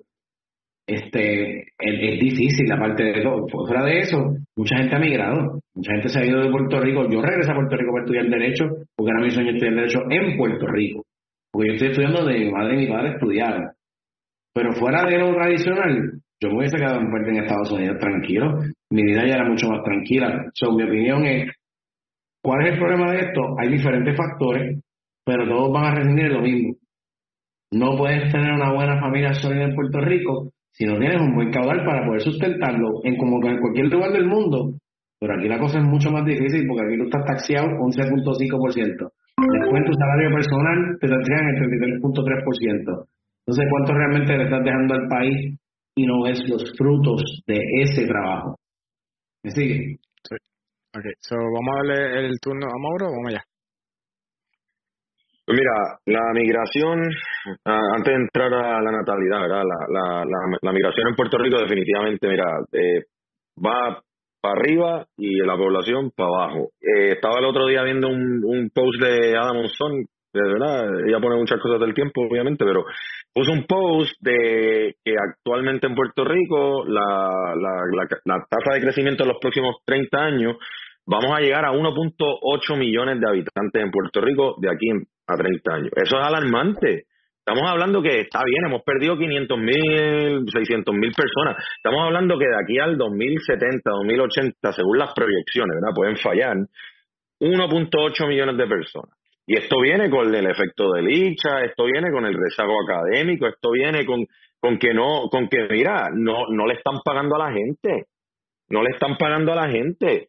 Mira, la mamá de los nenes míos es enfermera, ¿verdad? De los nenes grandes míos. Es enfermera en Puerto Rico, te pagan 17 pesos la hora. O sea, dime tú, 16, 17 pesos la hora. O sea, eso es, un, eso es una falta de respeto. Dime tú, ¿cómo tú sobrevives en Puerto Rico con 16, 17 pesos la hora siendo enfermera, cuando en Costco te pagan 15 pesos la hora? Entonces el gobierno tampoco quiere eh, poner mano dura. Ah, no, pero es que, claro, porque es que es difícil la situación. Si yo le aumento el salario a la gente, tú sabes, las cosas van a aumentar, la inflación. Bueno, está bien, hasta cierto punto es real. Pero mira, vamos dejando de pendejarse a los profesionales tienen que pagarle esto, el rezago académico. Eso es parte de la migración que está ocurriendo en Puerto Rico, los maestros están yendo por la misma razón, se van porque no les pagan. Entonces, ¿qué pasa? Que las mujeres y los hombres, ¿verdad? Porque vamos a incluir a los hombres aquí, ¿por qué vamos a querer tener hijos en, Puerto Rico cuando ni siquiera me, da para sobrevivir a mí? A mí solo no me da para sobrevivir y antes que me quites el, el tiempo, te voy a dar un ejemplo personal. Yo, en un momento dado, pensé irme a vivir a Puerto Rico y lo y lo y lo y lo ¿verdad? y lo elaboré con mi esposa vimos la situación nos muda, eh, eh, vivimos en Puerto Rico unos meses y no había manera y no había manera no porque no me pagaran el dinero que me que yo quería que me pagaran porque yo traía verdad el, eh, las gringolas detrás mío tú sabes toda esa experiencia gringa de allá afuera y me querían me pagaban lo que me iban a pagar y lo que yo estaba pidiendo pero los servicios en Puerto Rico no, para yo llevar a mi hijo al dentista tenía que esperar un año y aquí, en tres semanas, me dan una cita. Y yo no estoy diciendo que Estados Unidos sea mejor que Puerto Rico, porque no lo veo. Obviamente yo prefiero estar en mi isla, pero yo no puedo. ¿Cómo yo puedo criar a mis hijos cuando tienen en Estados Unidos pueden tener un mejor nivel de vida? Criarlos en Puerto Rico. Estaría siendo yo egoísta, porque a mí me gusta Puerto Rico. Estaría siendo egoísta. Y ese es el egoísmo que ahora mismo los padres, las mujeres y hombres están pensando no tener y prefieren no tener un hijo. Y yo estoy totalmente de acuerdo con los que deciden no tenerlo. Porque es difícil tener un hijo en Puerto Rico. Sí, porque obviamente sientes la presión de, económica. Yo creo que, y esto, y, la noticia lee, y por eso fue que ahorita dije, eh, y esto es extracto de la, de la, misma noticia, dice que menos mujeres en edades reproductivas están teniendo hijos. Pero yo creo que ahora mismo es eh, una decisión de ambos de pareja, de papá y mamá, no es una decisión de mujer sola, ¿entiendes? Este, y obviamente en los tiempos de mis abuelos, de nuestros abuelos, en los 70, en los 50, en los 40, en ese tiempo no había tanta, no tenía tanta accesibilidad a lo que es la información, este, mucha, y volvemos a la ignorancia, ¿no? Entonces muchas personas, pues, y no, te recuerdas el dicho que decía, ya, en esa casa no había televisión, Porque ¿qué, más iban a entretenerse, entiendes? Entonces, pero obviamente el gobierno fomenta eso porque si tú no tienes un, si tú no tienes el recurso humano, ¿cómo tú puedes este tener, eh, cómo tu economía se va a sostener si no tienes el recurso humano que la va a trabajar? Y esto va a lo que José estaba diciendo ahorita, en el sentido de que no todo el mundo va a ser abogado, no todo el mundo va a ser militar. Necesitamos mecánicos, necesitamos gente que vaya a recoger café, necesitamos gente que vaya, que atienda en, en la tienda de por departamento. ¿Y cómo se hace eso? con, con el recurso humano. Y, si, y por eso es que el gobierno se preocupa tanto y las palabras que dijo el gobernador de Puerto Rico fueron muy desacertadas porque él lo dijo en manera de emergencia de que Puerto Rico se está yendo todo el mundo y se está vaciando la isla y que las mujeres paran como si fueran este verdad unos guimos pero él no entiende que como los temas que ustedes están discutiendo que la economía influye y para que yo quiero traer cinco o seis muchachos al mundo si, si van a ser pobres. ¿Para qué, yo, te, yo, ¿Para qué yo quiero un país pobre? Y nada con ser este rico, ¿no? Todo, todo vamos a, a, tratar de remar al, mismo lado. Pero para qué yo voy a, tratar, a tratar cinco personas, cinco chamaquitos, que entonces mi inestabilidad, y, y volvemos al primer tema de Alicia, si yo voy a estar en ese, en ese cinco muchachos, yo voy a estar en la calle Algarete, y entonces el departamento de la familia los va a coger y no puede no los puede controlar porque no tiene lo, ni el mismo departamento de la familia tiene para pa, pa, quitarle los niños a, a, a, los padres porque no tiene la, la economía ¿entiendes? Claro, no es economía la gente piensa que el departamento a mí me, me, me, molestó la noticia dicha por esa razón fuera de todos los parámetros que hay aparte tú sabes que cuando tú ves las, los casos de 246 tú, ves la necesidad de los padres. Yo he visto que no les importa nada el muchacho y lo que hacen es loco por dejarlos allí. Dejarlos tirados. ¿Lo quieres llevar? ¿Pero quieres llevar? Llévatelo. ¿Me vas a hacer de diligencia? Úsame. Yo no quiero el niño. Yo he visto madres así, he visto padres así, he visto padres sufriendo a los niños y he visto madres sufriendo a los niños. Ese no es el punto de esto. ¿Tú crees que el departamento de la familia, fuera del interés apremiante del, del mejor, que se le conoce, fuera de, de, mantener esta criatura a salvo, ¿tú crees que ellos quieren tener esos muchachos allí? No. ¿Sabes por qué? Porque ¿quién paga todo eso? Exacto. ¿Tú sabes qué? Cuando el muchacho te lo quita a alguien, a ti te formulan un caso. Tú vas a estar con unos cargos de negligencia si se van a lo criminal y si se van a lo civil, te van a quitar el muchacho, te quitan la custodia. Entonces ahora yo, departamento de la familia, tengo la custodia del menor. Yo me tengo que hacer cargo del muchacho, el muchacho caga, come, mea, hace todo tiene que dormir, tiene que estar educado. ¿Quién tú crees que hace eso? ¿El padre que no lo quiere? No, el mismo departamento. Entonces no hay trabajador social suficiente para ellos. No hay doctores suficientes para. Por eso, pero ahí viene lo de recursos humanos, porque entonces también, si tú no tienes los profesionales, no tienes la, la educación es, eh, concreta, que si tú no estás eh, ejerciendo, por ejemplo, volvemos al tema del rezago eh, académico, donde hablamos de, de la UPR, no estás creando profesionales, están no dan abasto para poder seguir todos estos casos, ¿entiendes? Entonces, cuando estábamos hablando ahorita Mauro que dice, ¿no? Que pues la gente dice pues que le quiten, que la, la gente ahí por el Facebook dice que le quiten todos los muchachos todos los casos de Puerto Rico, no se puede, es que no, no se, no, no, no hay, no hay el recurso humano, no hay el, el, modelo económico. El que hizo ese comentario los otros días, yo, yo lo leí porque yo a veces veo los comentarios que tú pones en, en, Facebook y a veces me salen, pero no me salen todos los tuyos. Mira, el que hace eso el que, el que piensa así, el que escribe así, son un alfabeto, son un inepto. Eso no tiene cerebro, eso pensó con el culo antes de hablar con la boca.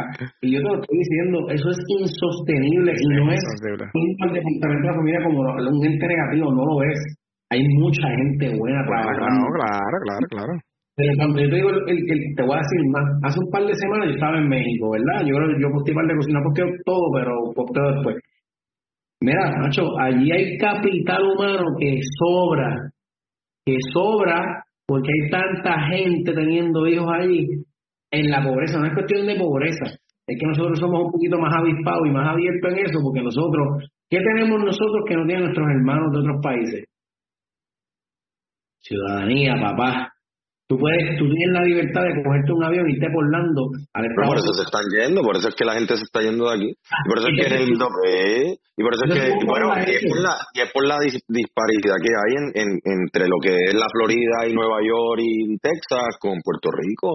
La gente con y se larga para el carajo pero ahora, es grave, lo de la natalidad es grave, eso es grave y es un punto válido que lo pongan en las noticias. O sea, en el 2010, estoy viendo aquí las estadísticas, 2010, 11.3% de natalidad, 2020, 10 años nada más, 10 años es un periodo bien corto.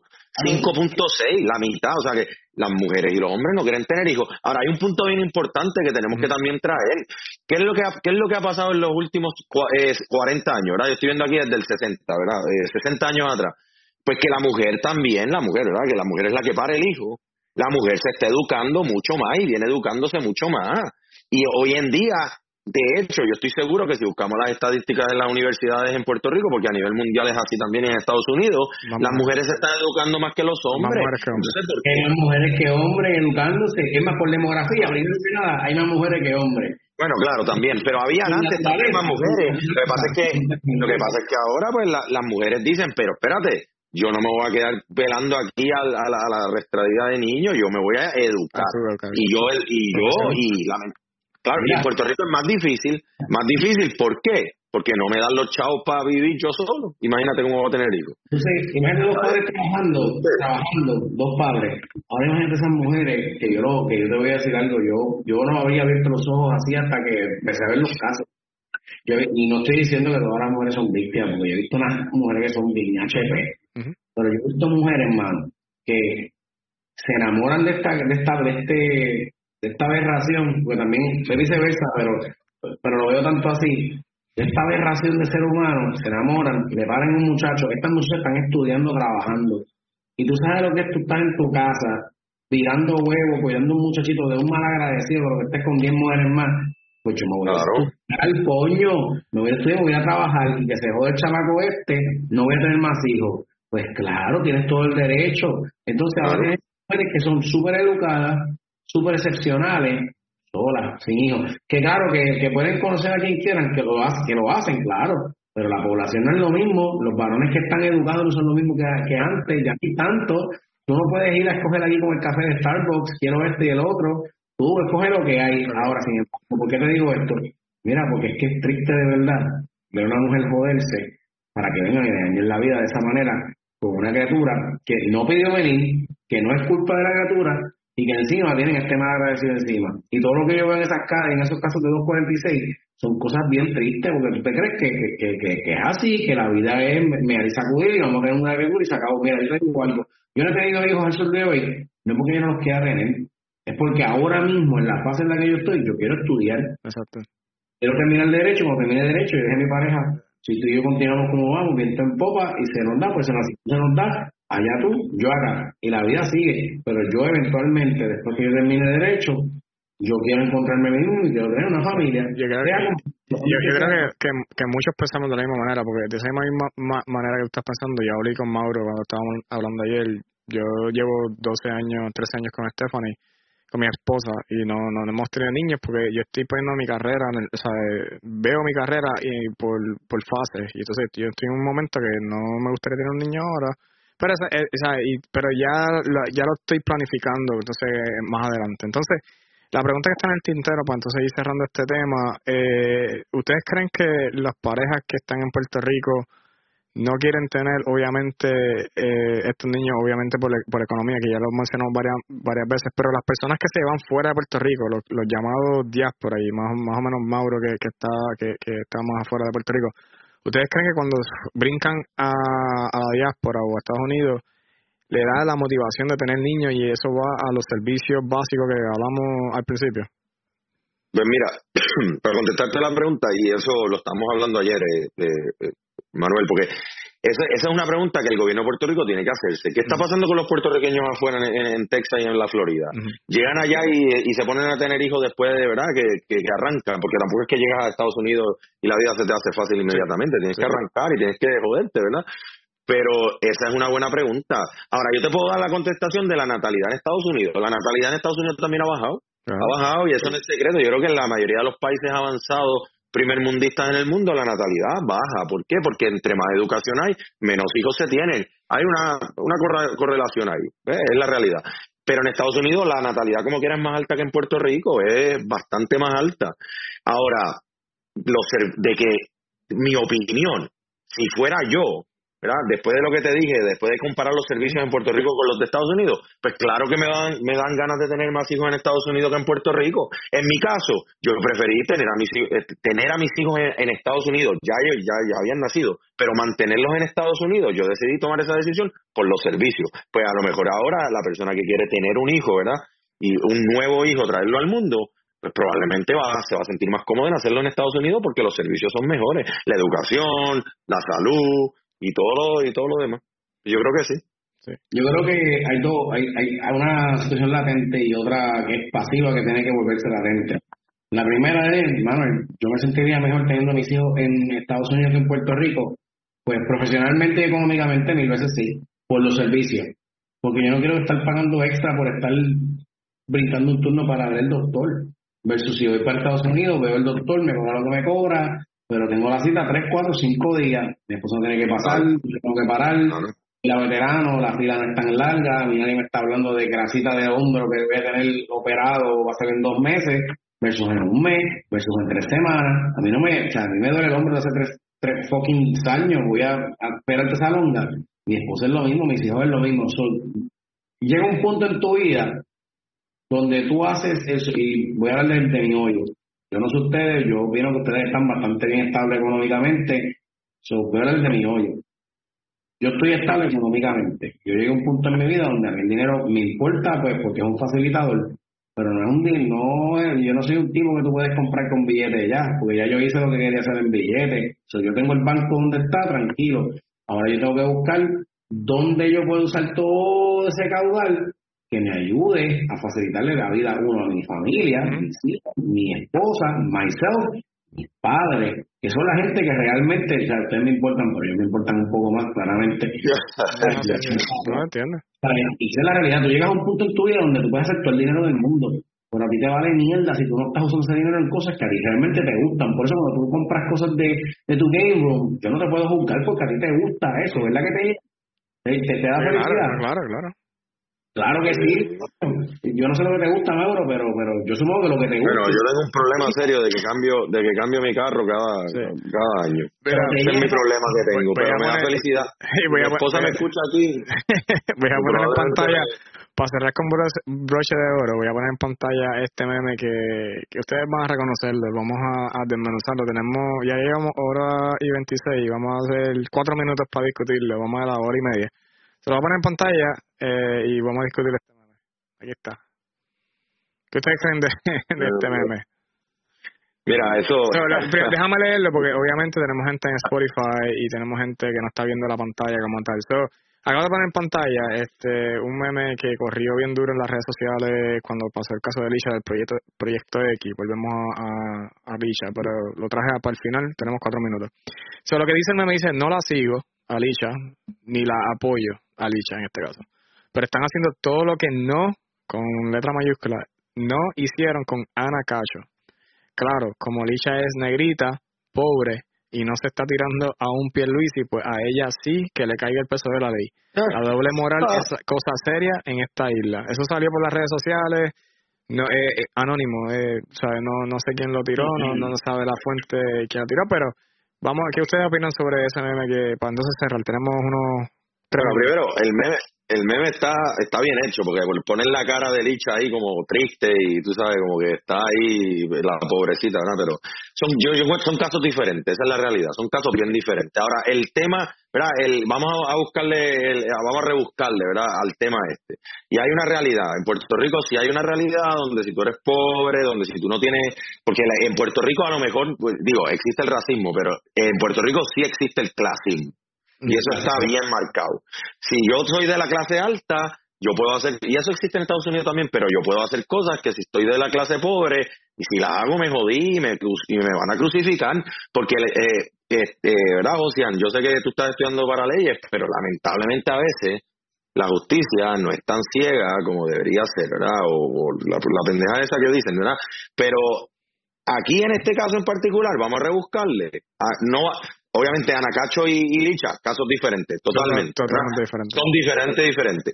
Pero el punto detrás de esta de este meme, pues quizás tiene un punto válido en el sentido de que sí a la gente pobre En Puerto Rico muchas veces los tiran para abajo y la gente que tiene chavo y conoce a los pies Luisi, estoy aquí dando un ejemplo porque realmente yo no tengo nada en contra del gobernador ni nada bueno que decir tampoco, pues lamentable. Y si tú eres un Rosselló, si tú eres un Pierluisi, si tú eres uno de, de, familia de renombre, Fonalleda, cualquier, cualquier claro, claro que sí, claro, y eso, eso los cuidan más y eso pasa acá en Estados Unidos también. Pero ahora, el meme, claro, es medio estúpido porque realmente los casos son diferentes. Pues yo pienso que, pues, es que el que hizo el meme primero es un inepto, o sea, es, eso es un gastador de oxígeno, eso las matas se ofenden en eso. Si una mata pudiese ese esto, yo cabrón, de crear oxígeno por un inerte como ese, porque eso nació porque porque lo parieron, porque si no, este, y ese es el problema, que siempre todo el mundo dice que el espermatozoide más fuerte que llega es el que es. Claramente en ese pues se quedó bien abrazado, pero nada. Es otro tema, ya después de, después de contra, contra el meme, Anacacho y Licha son dos seres completamente diferentes. Y vamos a Anacacho le dieron con todo lo que pudieron darle. Lo que pasa es que, como ya he dicho, sí, verdad, ya probablemente incurrió algo, una negligente, porque sabía que le iban a quitar el otro bebé, y que terminaron quitándoselo, porque todo el mundo sabe que el día que la otra hija le dé con hablar lo que pasó ese día, van a saber que el manco no fue quien estaba ahí. Pero eso es otro tema, porque yo sé los bochinches de pasillo que me encantan, son excelentes, porque tú sabes la verdad, pero está loco que salga todo a relucir. Pero ese no es el punto. Ponme el meme ahí otra vez que no lo veo muy bien y perdona. Dice, dice, ok, se dice de nuevo, no la sigo ni, ni la apoyo, Alicia, dice el meme. Pero están haciendo todo lo que no hicieron con Ana Gacho. Claro, como Alicia es negrita, pobre y no se está tirando a un Luis, y pues ella sí que le caiga todo el peso de la ley. La doble mujer en la cosa es una cosa seria en la isla. Es que mira, el problema de este tipo de meme es que tiene tanto tema que tú abordó muchas cosas ahí en, esas pequeñas oraciones. El que es morón va a decir, diablo, eso es verdad, porque, porque es verdad, porque se ha dicho que sido blanca. y Los zombies mediáticos. Sí, uh, sí, sí, los zombies mediáticos mucha gente que conocemos.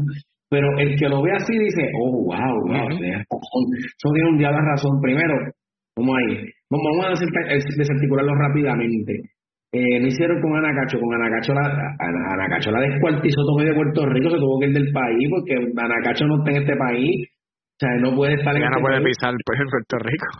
Eso es lo primero. Entonces, si fuera la, lucha negrita, mira, yo lo voy a ser honesto, yo sé que yo tengo la piel clara. Este, y sí hay racismo hasta cierto punto en Puerto Rico, y, y en medio de los blanquitos hay uno que otro que no le gustan los negritos, y lo dicen así llenitos para que todo se vea más diminutivo y menos daño.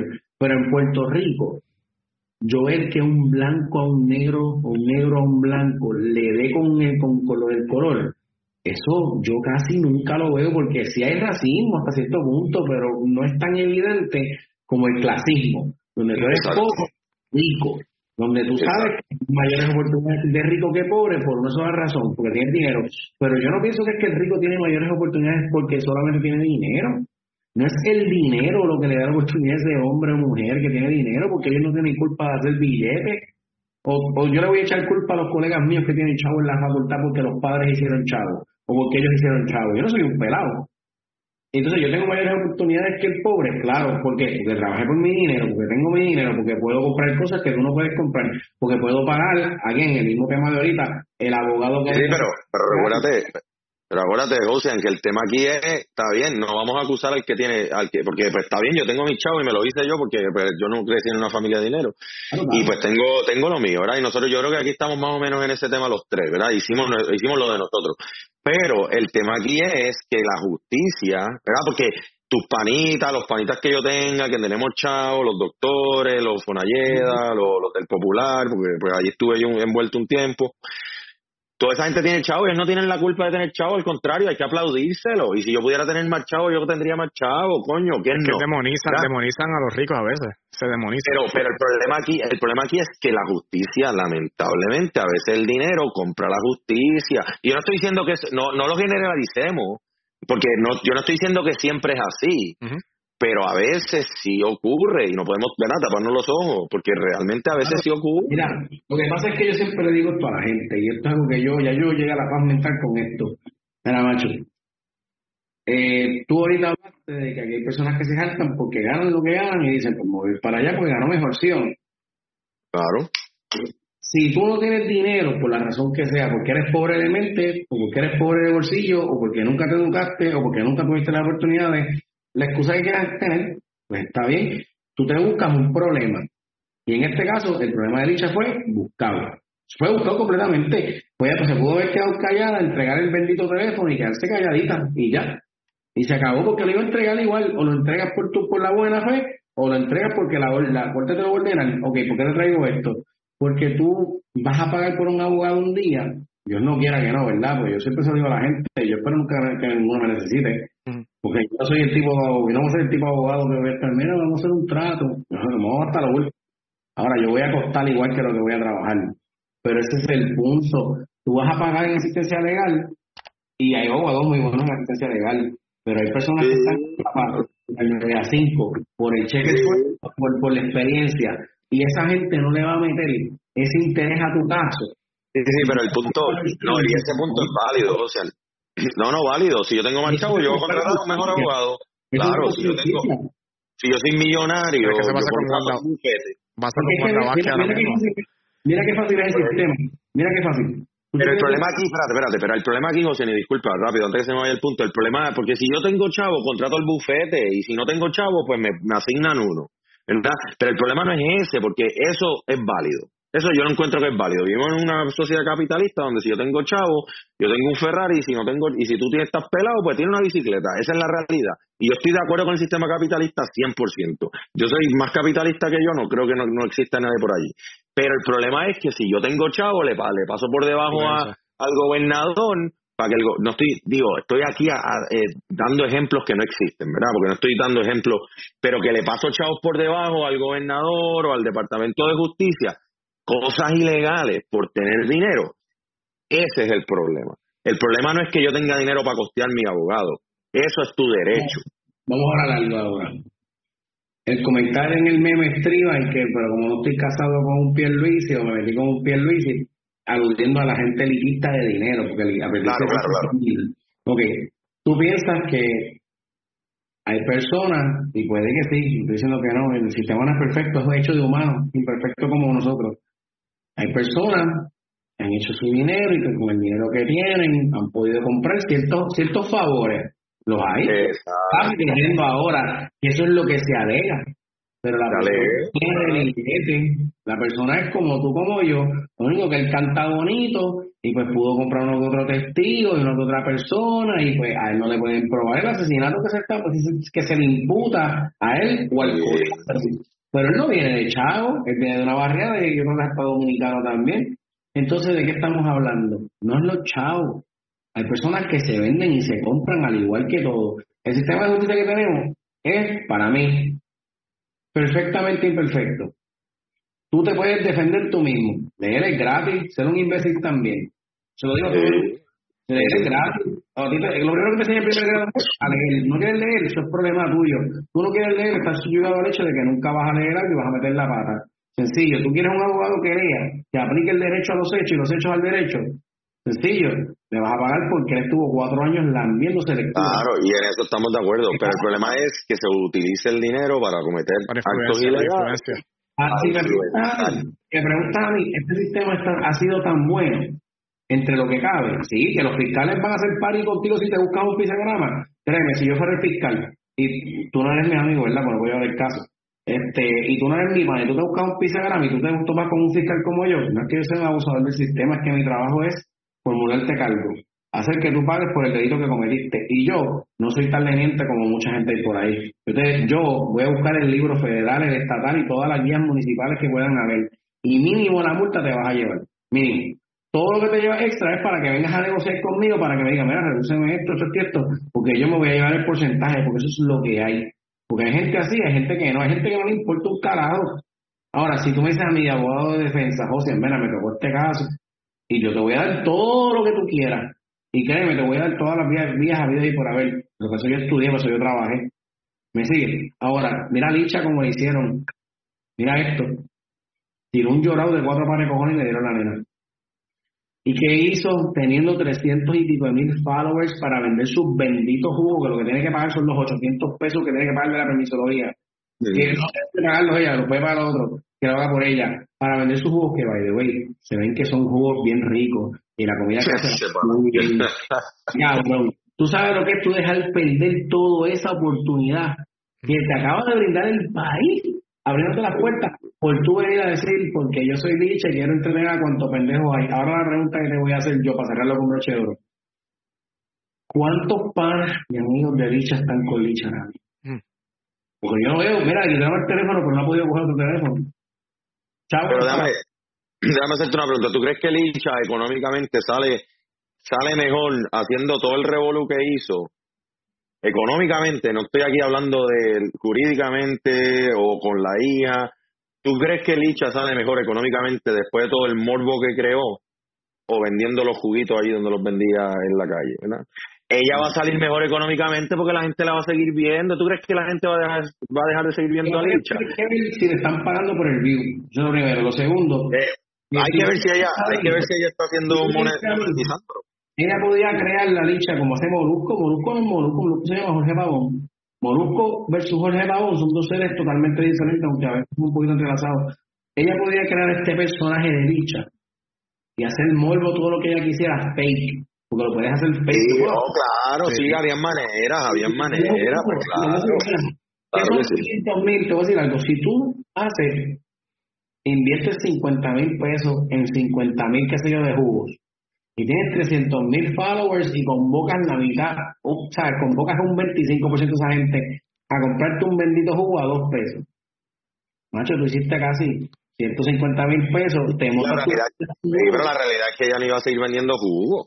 Porque ella, ella, ella, ella usó ese papel de víctima para se aprovechó, pero se aprovechó, se aprovechó como se han aprovechado mucho. Ahora, el problema de Licha, la inmadurez, la falta de educación la llevó a meterse en uno pero ahora ahora que ustedes porque obviamente y yo yo sé que Molusco yo, yo a veces yo consumo yo consumo Molusco y a veces dice pues que hablan de mí en los podcasts y aquí lo estamos trayendo porque obviamente es una figura pública también de Puerto Rico. Pero cuando tuve cuando tuve a Molusco hace 15 años atrás en los 90 cuando era el 95 ah, gordito, 2000 no cuando estaba cuando estaba en ese papel versus el papel de ahora que él tiene 42 43 años versus cuando él tenía 23 el factor madurez ha influenciado en lo que es lo que es Molusco hoy día.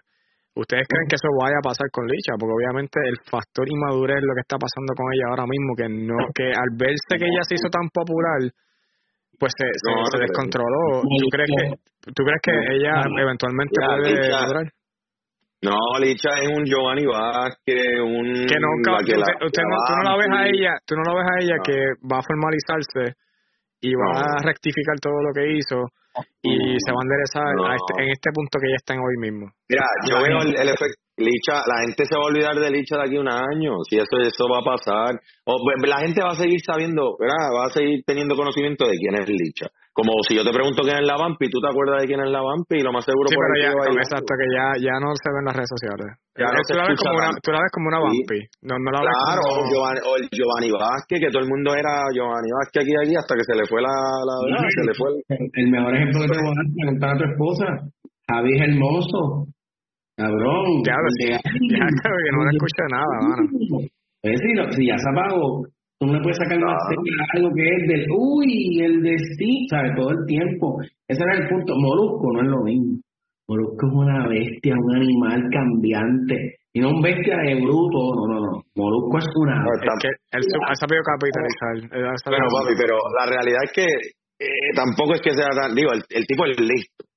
El listo ha sabido manejar su negocio, lo ha manejado muy bien ha, sabido capitalizar. Ahora, tampoco le vamos a poner la franja de inteligencia, porque de inteligencia no tiene mucho. No, inteligencia es diferente, porque tú eres... Ahora, el tipo, en su... Claro, en su, en su negocio, él es el, pues, yo, yo claro, consumimos mucho. El, el tema de, los, los diferentes tipos de inteligencia, ese tema y el tema de cómo regular Puerto Rico con la inmigración, porque esa es la solución al tema de ahorita, pero nada, este, lo que te quería decir, y no inmigración de blanco, estoy hablando de inmigración en general. Este, de los diferentes tipos de inteligencia es que, Mauro, tú eres un tipo que tú eres IT. Y te gusta todo lo que tiene que ver con computadoras y sabes que tú eres brillante en eso y yo te la doy. pero mucha gente dice que soy brillantísimo en cosas de derecho y cosas de, de, lectura. Pues es lo que hago día. Ahora, yo no soy mucho más inteligente que mi sastre que sabe cómo cogerme la ropa, porque yo soy un dañarropa, todo el mundo lo sabe. pero yo, yo no te sé coser eh, un ruedo, como mucho. Y no es que un es que eso es lo de él, y lo de Molusco, medio, y el tipo en los medios, sí, que el tipo hace un, un asco ser humano, era un asco. Que a veces... Pero, pero tú no ves, tú no ves ahí el, el, el, factor suerte en algún momento de su carrera. Porque el problema es que cuando tú te pegas, te pegas. Mira, Benito Bad Bunny. La realidad es que cuando Bad Bunny empezó, ¿verdad? Si queremos hablar aquí de, otras cosas, cuando Bad Bunny empezó, que me lo trajeron, los que me traen Bad Bunny a mi vida son mis hijos.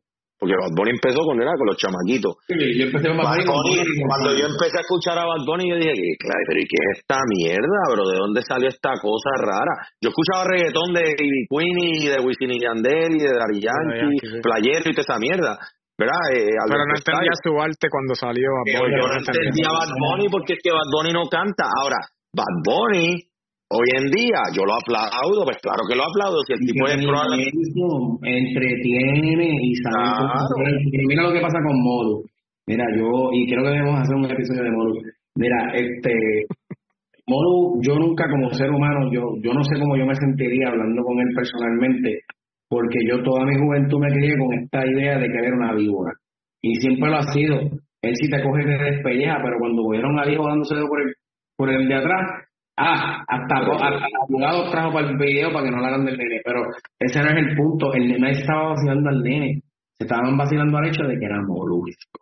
Sí, eh, eh, en esa situación, esa situación no, no, no fue con el niño, o sea, la, gente era con él, porque mucha gente, eh, eh, Molusco es una persona que tú lo odias, que tú lo odias o tú lo quieres. O sea, Molusco no hay un invito ni como que, ah, contra, sí. Hay personas que lo odian y hay personas que lo quieren. Y sabemos muchas personas porque mucho, mucho del odio sabe para el 20 eh, para el 2019 fue el verano del 2019 cuando sacaron a Rosselló él fue una voz bien fuerte ahí. Muchos de que son estadistas y hay que decirlo plain simple muchos los muchos lo escuchan pero muchos lo odian y cuando pasa eso, pues ahí se agarraron y dice, espérate, tú, tú, tú eres vulnerable también, tú eres una persona común y corriente, tú no puedes estar por ahí en la vida eh, diciendo y deshaciendo y, y, y, no te vayas tan lejos. no te vayas tan lejos porque obviamente eso fue una situación bien difícil que cualquiera, cualquier hijo de cualquiera hubiera pasado una situación muy difícil.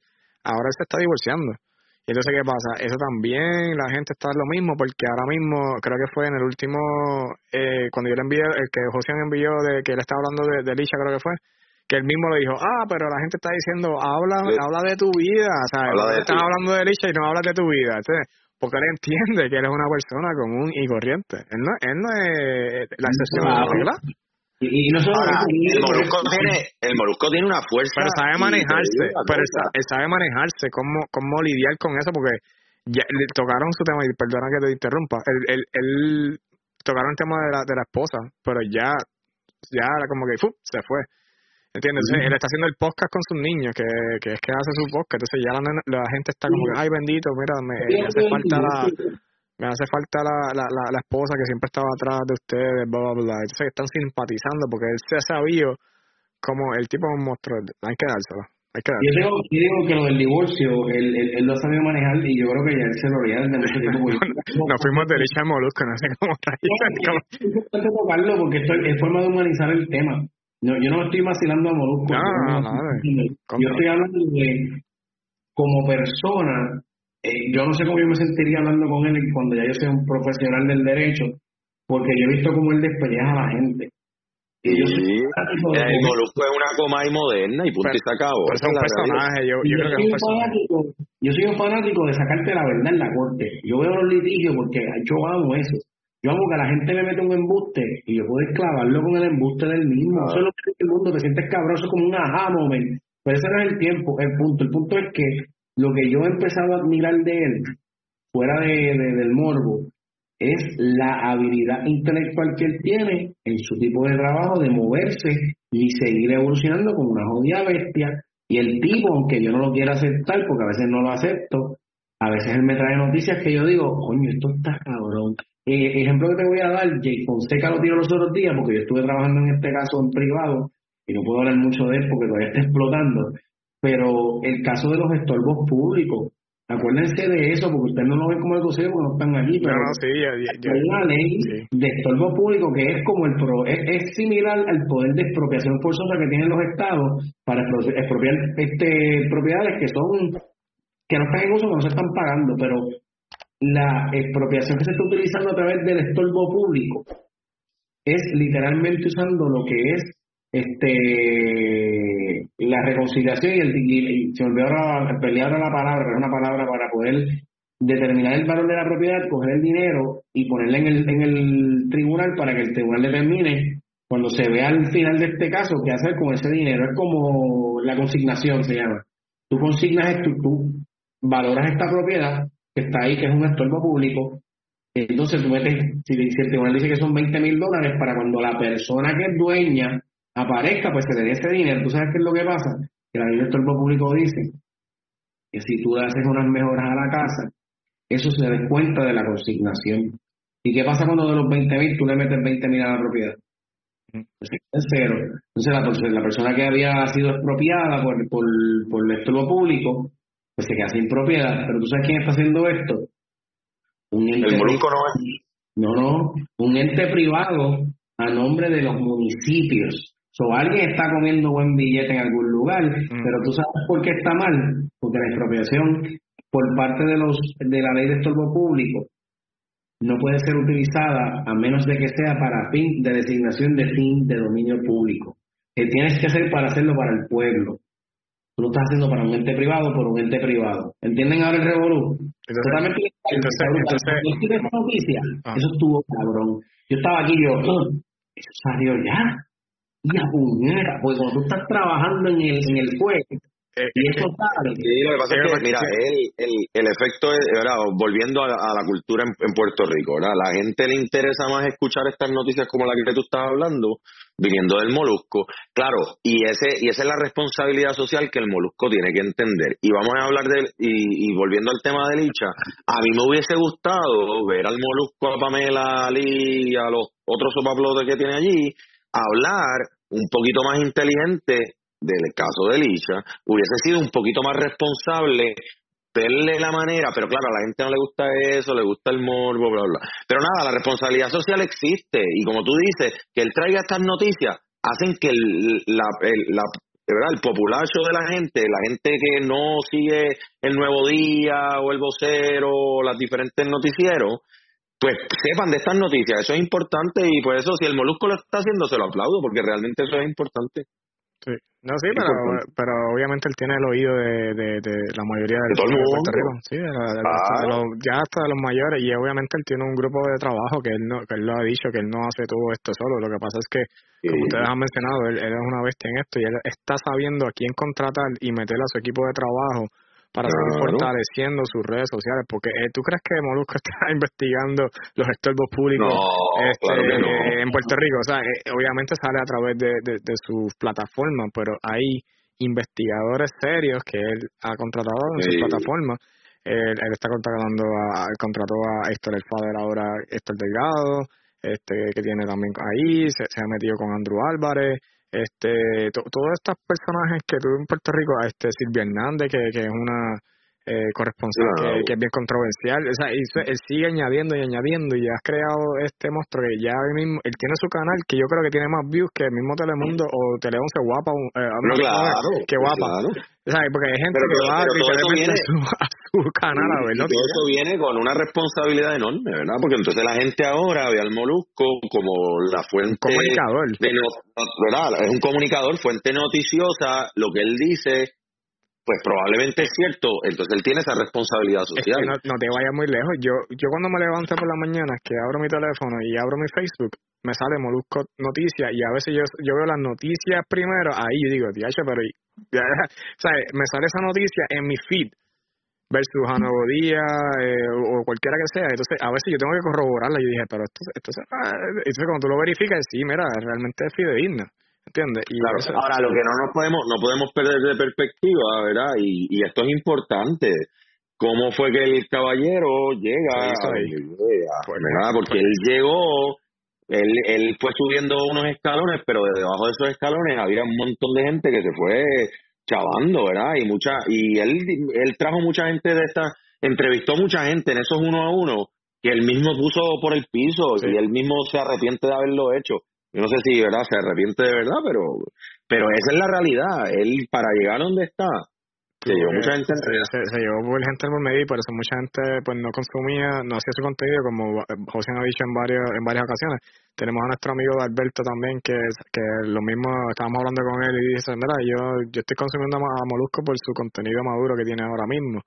Eh, pero eh, la, la pasa con él es, que es algo bien peculiar porque él puede alcanzar, es como el Bad Bunny effect. Volvemos al Bad Bunny. Bad Bunny puede alcanzar la, los doctores como al, el del caserío ¿sabes? Y el del medio, como que a poner, y, y, y a poner... eso es una canción de él, eso es una canción de él. Sí, exacto, el mismo, el mismo, el mismo se da el guille de que yo, yo mis canciones llegan desde las abuelitas hasta los bichotes. Exacto. Y, y, y, y, las abuelitas, tú las ves y dices así, ah, este Benito y, y qué sé yo, whatever. Entonces Molusco está en, en ese range. Es algo bien bien peculiar porque no todo el mundo tiene esa habilidad. sí, pero entonces lo del el efecto Bad Bunny, mira, lo del Molusco ha madurado, ha, ¿verdad? está tirando sus noticias y todas las cosas. Es perfecto, se lo aplaudo. Pero lo de Bad Bunny, le, aplaudimos a Bad Bunny sus premios, yo se lo aplaudo, yo me pongo las canciones en el, en el Jeep y ando por ahí vacilando porque pues, ya yo soy una persona madura y yo puedo entender lo que él habla y lo que dice. Pero entonces, tú crees, pero dime la realidad, ¿tú crees que sus canciones no, no causan un efecto en muchachitas como Licha? Claro, es que, es, que pero, pero es que ahí viene la madurez de responsabilidad, es la madurez individual, porque cuando yo era chamaco, que yo tenía, qué sé yo, 17 años, y yo ponía este rumor de guerra en mi Hyundai 94 con dos 15 atrás y se me retumbaba, me, me retumbaba, me, me retumbaba, iba para la escuela ahí con, ay, rumor de guerra, y yo pensaba, y yo no, yo no, yo no salí bichote. Yo no salí pero, gatillero. E, en, mi casa pero, pero, pero, en ese momento te creía gatillero. Sí, pero hubo un momento que y hay una canción también de, de Bad Bunny, volvemos al Bad Bunny Fest, que él decía, yo quería ser bichote. Porque eh, obviamente es lo que veí, lo veíamos, entonces decía, diablo, el bichote. Entonces yo andaba en un Hyundai que se me estaba cayendo en cantos, pero entonces que estaba bichoteando por allá, andaba en el en el, en el Mirage técnica del momento que estaba bien cabrón, y tú lo mirabas y te decías, pero como este tipo y, ¿sabes? y, y, y, se causa un efecto. No lo causó en ti, claro. Y eso es bueno que no lo haya causado en ti, no lo causó en mí, no lo causó en José. Pero la de mente débil. Pero hay gente de mente débil y ahí existe la responsabilidad social. Lamentablemente, porque la, este, la realidad es esta: la mayoría de la gente en el mundo eh, tiene la mentalidad débil. Porque imagínate si todos fuéramos full fuerte, sería aquí un zoológico les digo más, la, salvación es individual. Eso no lo digo. Eso lo dice la Biblia. Pero podemos hablar, podemos hablar de la Biblia en el próximo capítulo si quieres. Ya, Pero, ya, vamos a, vamos a, ya rayamos a las dos horas. Yo creo que nos extendimos aquí. Está bueno, está, bueno. está, bueno el tema, pero vamos a ir cortando. pero bueno el tema. Bueno, vamos a ir cerrando. Algo, algo, un comentario más para entonces cerrar eh, el podcast. Este, vamos a darle el último Sí, lo que ustedes quedan hacer antes de... de lo, lo único que decir que fue lo que se me quedó en el tema de lo de repoblación de Puerto Rico, este, muchos países han tratado de repoblar sus países con incentivos, con sistem, mejores sistemas, con mil cosas, no ha funcionado. Este, Japón, que creo que es el segundo que lo está haciendo ahora, este, y creo que. Fonseca trajo estas estadísticas. La realidad del caso es que tú tienes que abrir ese espacio, esa pluma de la inmigración. Tú tienes que dejar que la gente emigre Tienes que permitirle a la gente que venga a trabajar. Aquí desde que empezaron a sacar a los dominicanos y la gente se empezó a ir, la gente, aquí la fuerza laboral se ha ido. Y los jóvenes, lo que hay es lo que hay. Tú vienes a hacer una casa en Puerto Rico y te jodes. Porque tú tienes que buscar contratistas de favor que hagan el trabajo de verdad y que, y, que, y que cobren y que paguen, y que tú, sabes, tienes que pagar el doble de lo que pagas allá, porque ahora, aunque todo ha subido, aquí es más porque es más escasa la mano de obra. Tienes que traer gente que haga de todo. Tú no puedes pensar que el país va a ser solamente gente en dorado y el resto del mundo, porque no va a poder subsistir. Tú necesitas el pobre y el rico necesita el pobre. El pobre necesita el rico y el rico necesita el pobre. O sea, todo el mundo se necesita, todo el mundo está en este viaje, esto es todo en conjunto, somos seres de, de convivencia, sana convivencia, de comunidades, y es lo que hay. Esto es para mejorar. pero lamentablemente el hecho de que tengamos una puerta trancada y la otra con la otra abierta para que se vaya, más tenemos el hecho de que la natalidad está baja, no vamos a poder recorrer el país si no lo hacemos forzadamente. Eso es lo que hay. Eso es lo que se me quedó ahorita, con eso cierro el podcast de hoy. Espero que pues nada les haya gustado. Para la próxima, pues ya saben, hay que tocar más temitas más curas. ¿Tienes algo más para cerrar, Mauro? No, nada, gracias Manuel y José, ¿verdad? Eh, excelente, eh, dos horas, se fueron, eh, la extendimos bastante y, y nada, excelente, excelente compartir con ustedes. yo creo que los temas fueron los, dos indicados y podemos hablar de muchos otros temas. Y nada, te, agradezco la oportunidad, así que nada, vamos a seguirlo haciendo y eh, un honor. Gracias, gracias, Carlos, gracias José. Gracias a ustedes por estar aquí, a José y Mauro, este, por estar con nosotros en el episodio número 3 de nuestra eh, nuestra opinión. me estoy confundido con, mi otro podcast. Eh, tengo mi otro podcast, mi gente, también tengo nuestra gente en las Fuerzas Armadas. Si estás interesado en la milicia y lo que hacemos día a día, experiencias, puedes buscarnos, puedes buscar ese podcast en las redes sociales como nuestra gente en las Fuerzas Armadas.